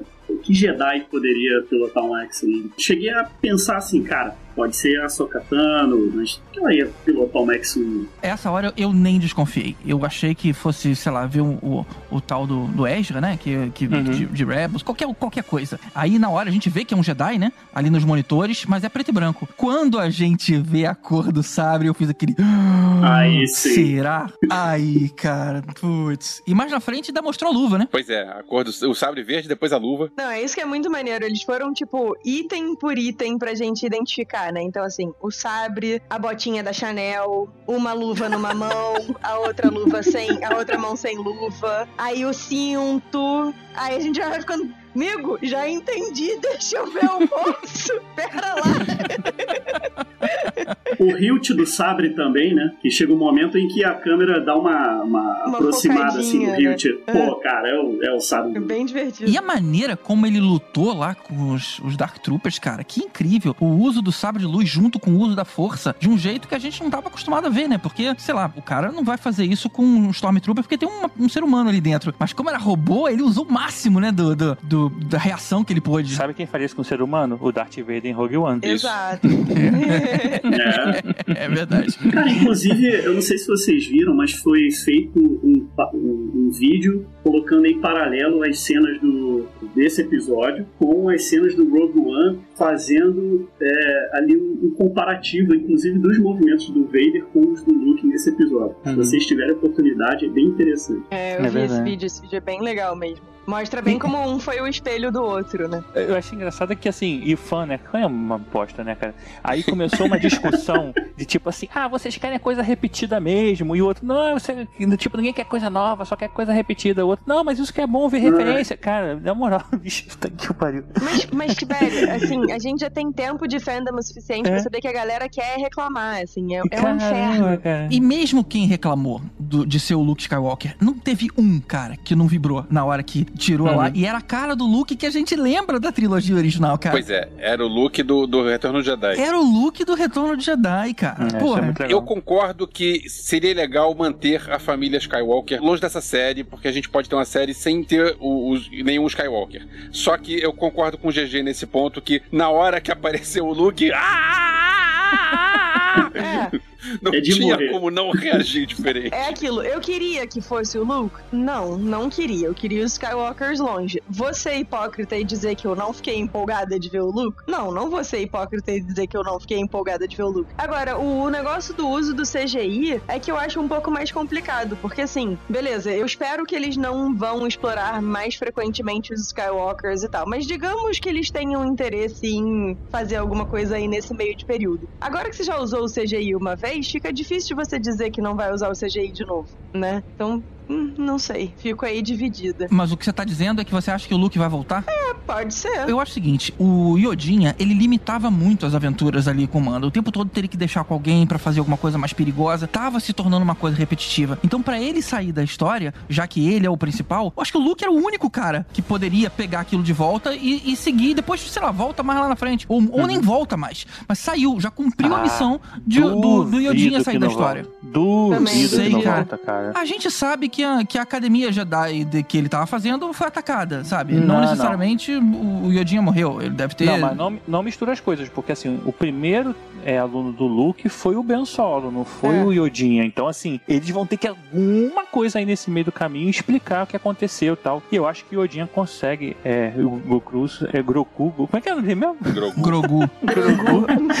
Ele não Grogu, ele em algum momento ele sai da- das mãos do Luke aí, Não acho que essa entendeu? explicação tem que ser na série do Mandaloriano. Agora ele vai, Claro. vai continuar, cara. Agora tem, tem outra coisa pra acontecer. Mas antes da gente falar disso, vamos voltar pro momento que pai se separa do filho, cara. Porque foi, foi tão bonita essa cena, ele tirando o capacete, aquela cena de despedida, que inclusive me lembrou vagamente a, a despedida do Darth Vader com o Luke, né? Que ele também tira o capacete no final. Uhum. Foi muito bonito esse momento de conexão. Uhum. E o Luke Uhum. olhando, né? Isso acontecendo. Ficou bonito esse paralelo, cara, que você falou agora. E, e uma coisa muito bonita também de se ver foi o Mando ensaiando um sorriso É. e ele se contém naquele momento de emoção. Olho cheio d'água, cara. Olho cheio d'água. É. Olha isso, cara. Pô, muito foda. Eu acho que foi a única cena, assim, na temporada inteira que eu fiquei efetivamente emocionada, assim, tipo, emocionada. Tipo, coração apertado, voz embargada e tal. Sim. É, E assim, isso também demonstra também toda a questão do mando também vai mostrando ele saindo do radicalismo, deixando um pouco do lado o- a, toda aquela premissa do Child of the Watch. Child of the Watch parece nome de música do Black Sabbath. É, parece. o grupo também. E o R2D2 aparecendo logo Ah, depois, cara.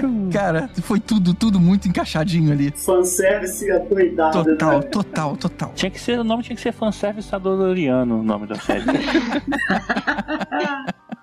Bom, mas agora ele não tem mais nave, não tem mais filho e não tem mais missão, né? O que, que vocês acham que vai acontecer? Ele vai Como apanhar assim, da? Bocatã por causa do sabre. é, ele tem que campanhar muito ainda. Não, ele não tem mais uma missão. Antes ele tinha uma missão. Agora, não. Ele só falou o seguinte, cara, eu te ajudo aí com o Mandalor pra gente tentar organizar a casa. A gente não sabe o que, que vai acontecer, se ela vai querer. Ele nem falou Ah. isso, na verdade, né? Tipo, Ela, ela falou, eu vou, mas eu quero que você me ajude a organizar a casa, sei lá, tomar o Mandalor de novo. Ela falou algum- alguma coisa disso. não, é. e ele ela falou, tudo bem. Tipo, Foi. Seria legal se você repensasse sobre Se você reconsiderasse, exatamente. Ele falou sim, ele concordou em reconsiderar. É, ele fez um meh. É tipo, vamos marcar? Vamos. Vamos. Mandaloriano é carioca. Bora marcar, né? Bora, marca.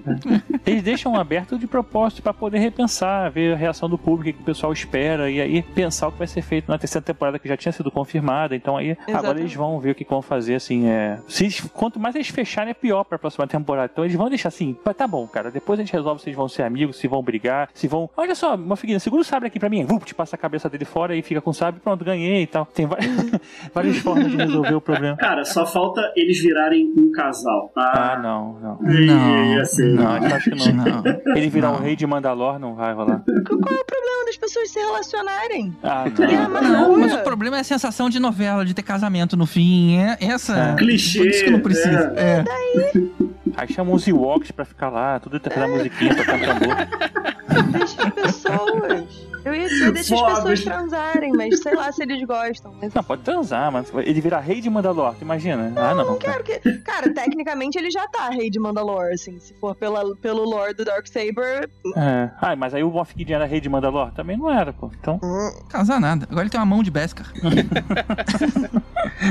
E o episódio termina sem a nossa, as nossas artes né, do episódio The Art of. Não tem aquelas eh, os planos, né, as, imagens que são usados de referência para episódio, E- como tem em todos os outros. E com a É, trilha termina, sonora diferente. é, termina pretinho, E pretinho. eles deram a ficha técnica lá de todo mundo. Ah, Na cena pós-crédito aparece em Tatooine, lá o palácio do Jabba, e a gente vê o Bib Fortuna de, fe- de chefão, que é imediatamente morto pelo Boba Fett, que toma lá o, o trono e o poder. Vi Fortuna gordinho. É, Eu gostei muito dessa temporada de Mandalorian, porque assim, a gente teve aí um 2020, todo mundo ficou em casa, todo mundo comeu um pouco mais, né, e tal, porque tava entediado em casa. E aí a série contemplou os nossos corpos de 2020. Achei bacana, achei maneiro, me vi refletida nos personagens. Eu só me vi refletido porque no final Bibi Fortuna e eu não ganhei uma grana, né? É, te- pois é. Hum, E eu também não tenho um trono bacanudo pra sentar. É. Ah, eu tenho, assim, é, aí quando você aperta atrás dele, Eba! tá- Então, o meu não tem isso.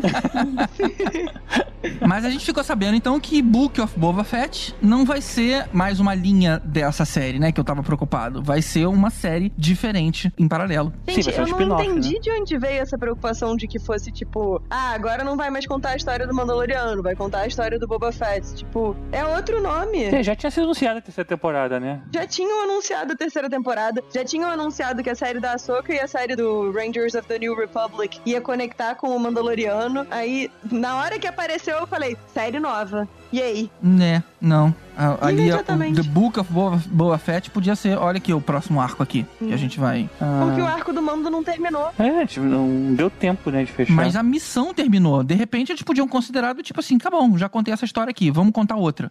Seria péssimo, né? Porque tá dando sucesso, vamos investir em algo que tá dando retorno. Mas isso poderia ter sido algum pensamento. Só depois que a Disney confirmou de não, gente, isso aqui é uma linha separada, vai ser outra série. Só pra deixar tudo Eu claro. só fico pensando assim, como o cara que é tipo o che- chefão do crime vai começar a fazer aventuras por aí, sabe? Vamos ver, vamos ver como é que Às eles vão vezes fazer. ele não vai ser chefão do crime, às vezes ele vai, tipo, livrar Tatooine dos escravos, sei lá. Dos Ah, escravos Boba não, dos. ah, o outro lado. Do- da galera que tá explorando, dos opressores. Não sei, a gente sei não, não. sabe qual é o rolê. Gostei muito da cena da Fennec entrando na, no Passo do Jabba, tipo a, a Leia, né, entrando de, bosque, não, não, não, não entrando, né, o Luke entrando, mas a Leia também fazia um papel de uma body hunter. Sei lá, me fez muitas referências. O, o Palácio do Jabba é muito legal, né, bem icônico. Sim. Foi bem legal. Você tá falando da Leia, cara? A Leia tava escravizada ali. Não, não. Não, ela entrou como caçadora de recompensas. É. Sim, Escondida. é. ela Um depois que ela, detonador térmico. Depois que ela foi pega, aí sim. Ah, ela- tá, é verdade, é verdade, é verdade. Cara, e o- a questão do Boba Fett né, aí no, no Tatooine pode ser que ele forme uma guilda de caçadores de recompensa sozinho ou uma que tenha uma concorrência né, com o Cal Redders, que eu esqueci o nome dele. Apollo. Creed. O Apollo Creed. A, a Nádia que se amarra, né, nos nomes que a gente vai falando. Adoro. Eu fico perdido 90% do tempo. É lógico que ficou tudo impressionantemente bom, mas eu confesso que eu fiquei meio decepcionado com o Gideon, cara, porque ele parecia ser tão mais fodão ao longo da série. E ali, ali, sei lá, ele nesse episódio final foi meio bobão, com essa história de ter atacado por trás, de um ataque que ele sabia que não ia funcionar, aí depois ele ficou caidinho ali com aquele sorrisinho de canto de boca, é, e aí tenta se matar. Eu, se ele pelo menos tivesse um plano maligno na manga, mas não teve, sabe? Eu achei. Foi decepcionante.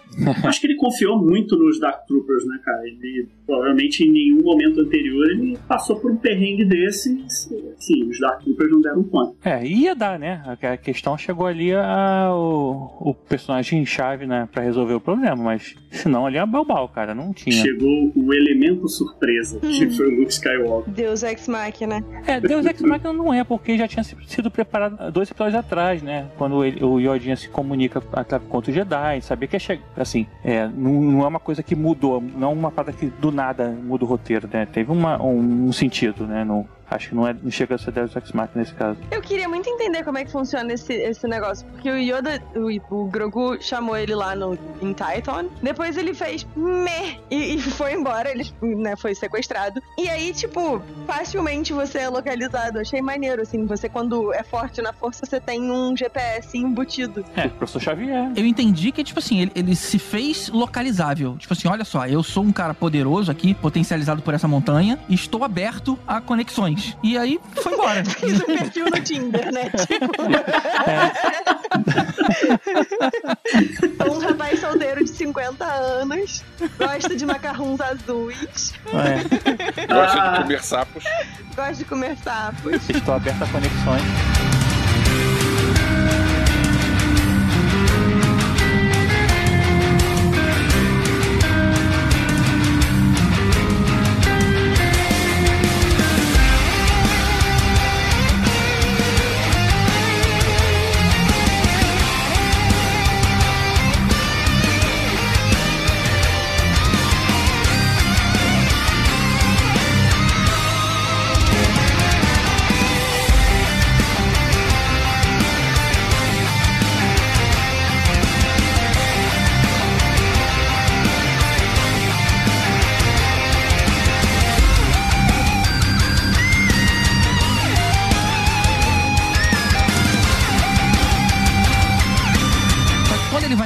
Vai entregar o sábio pra Bocatan, ele descobre que tem uma treta inesperada aí. Agora é a Nádia. A gente trouxe a Nádia pra cá só pra isso. Ah, que absurdo! Eu achando que era pelo meu vasto conhecimento naval.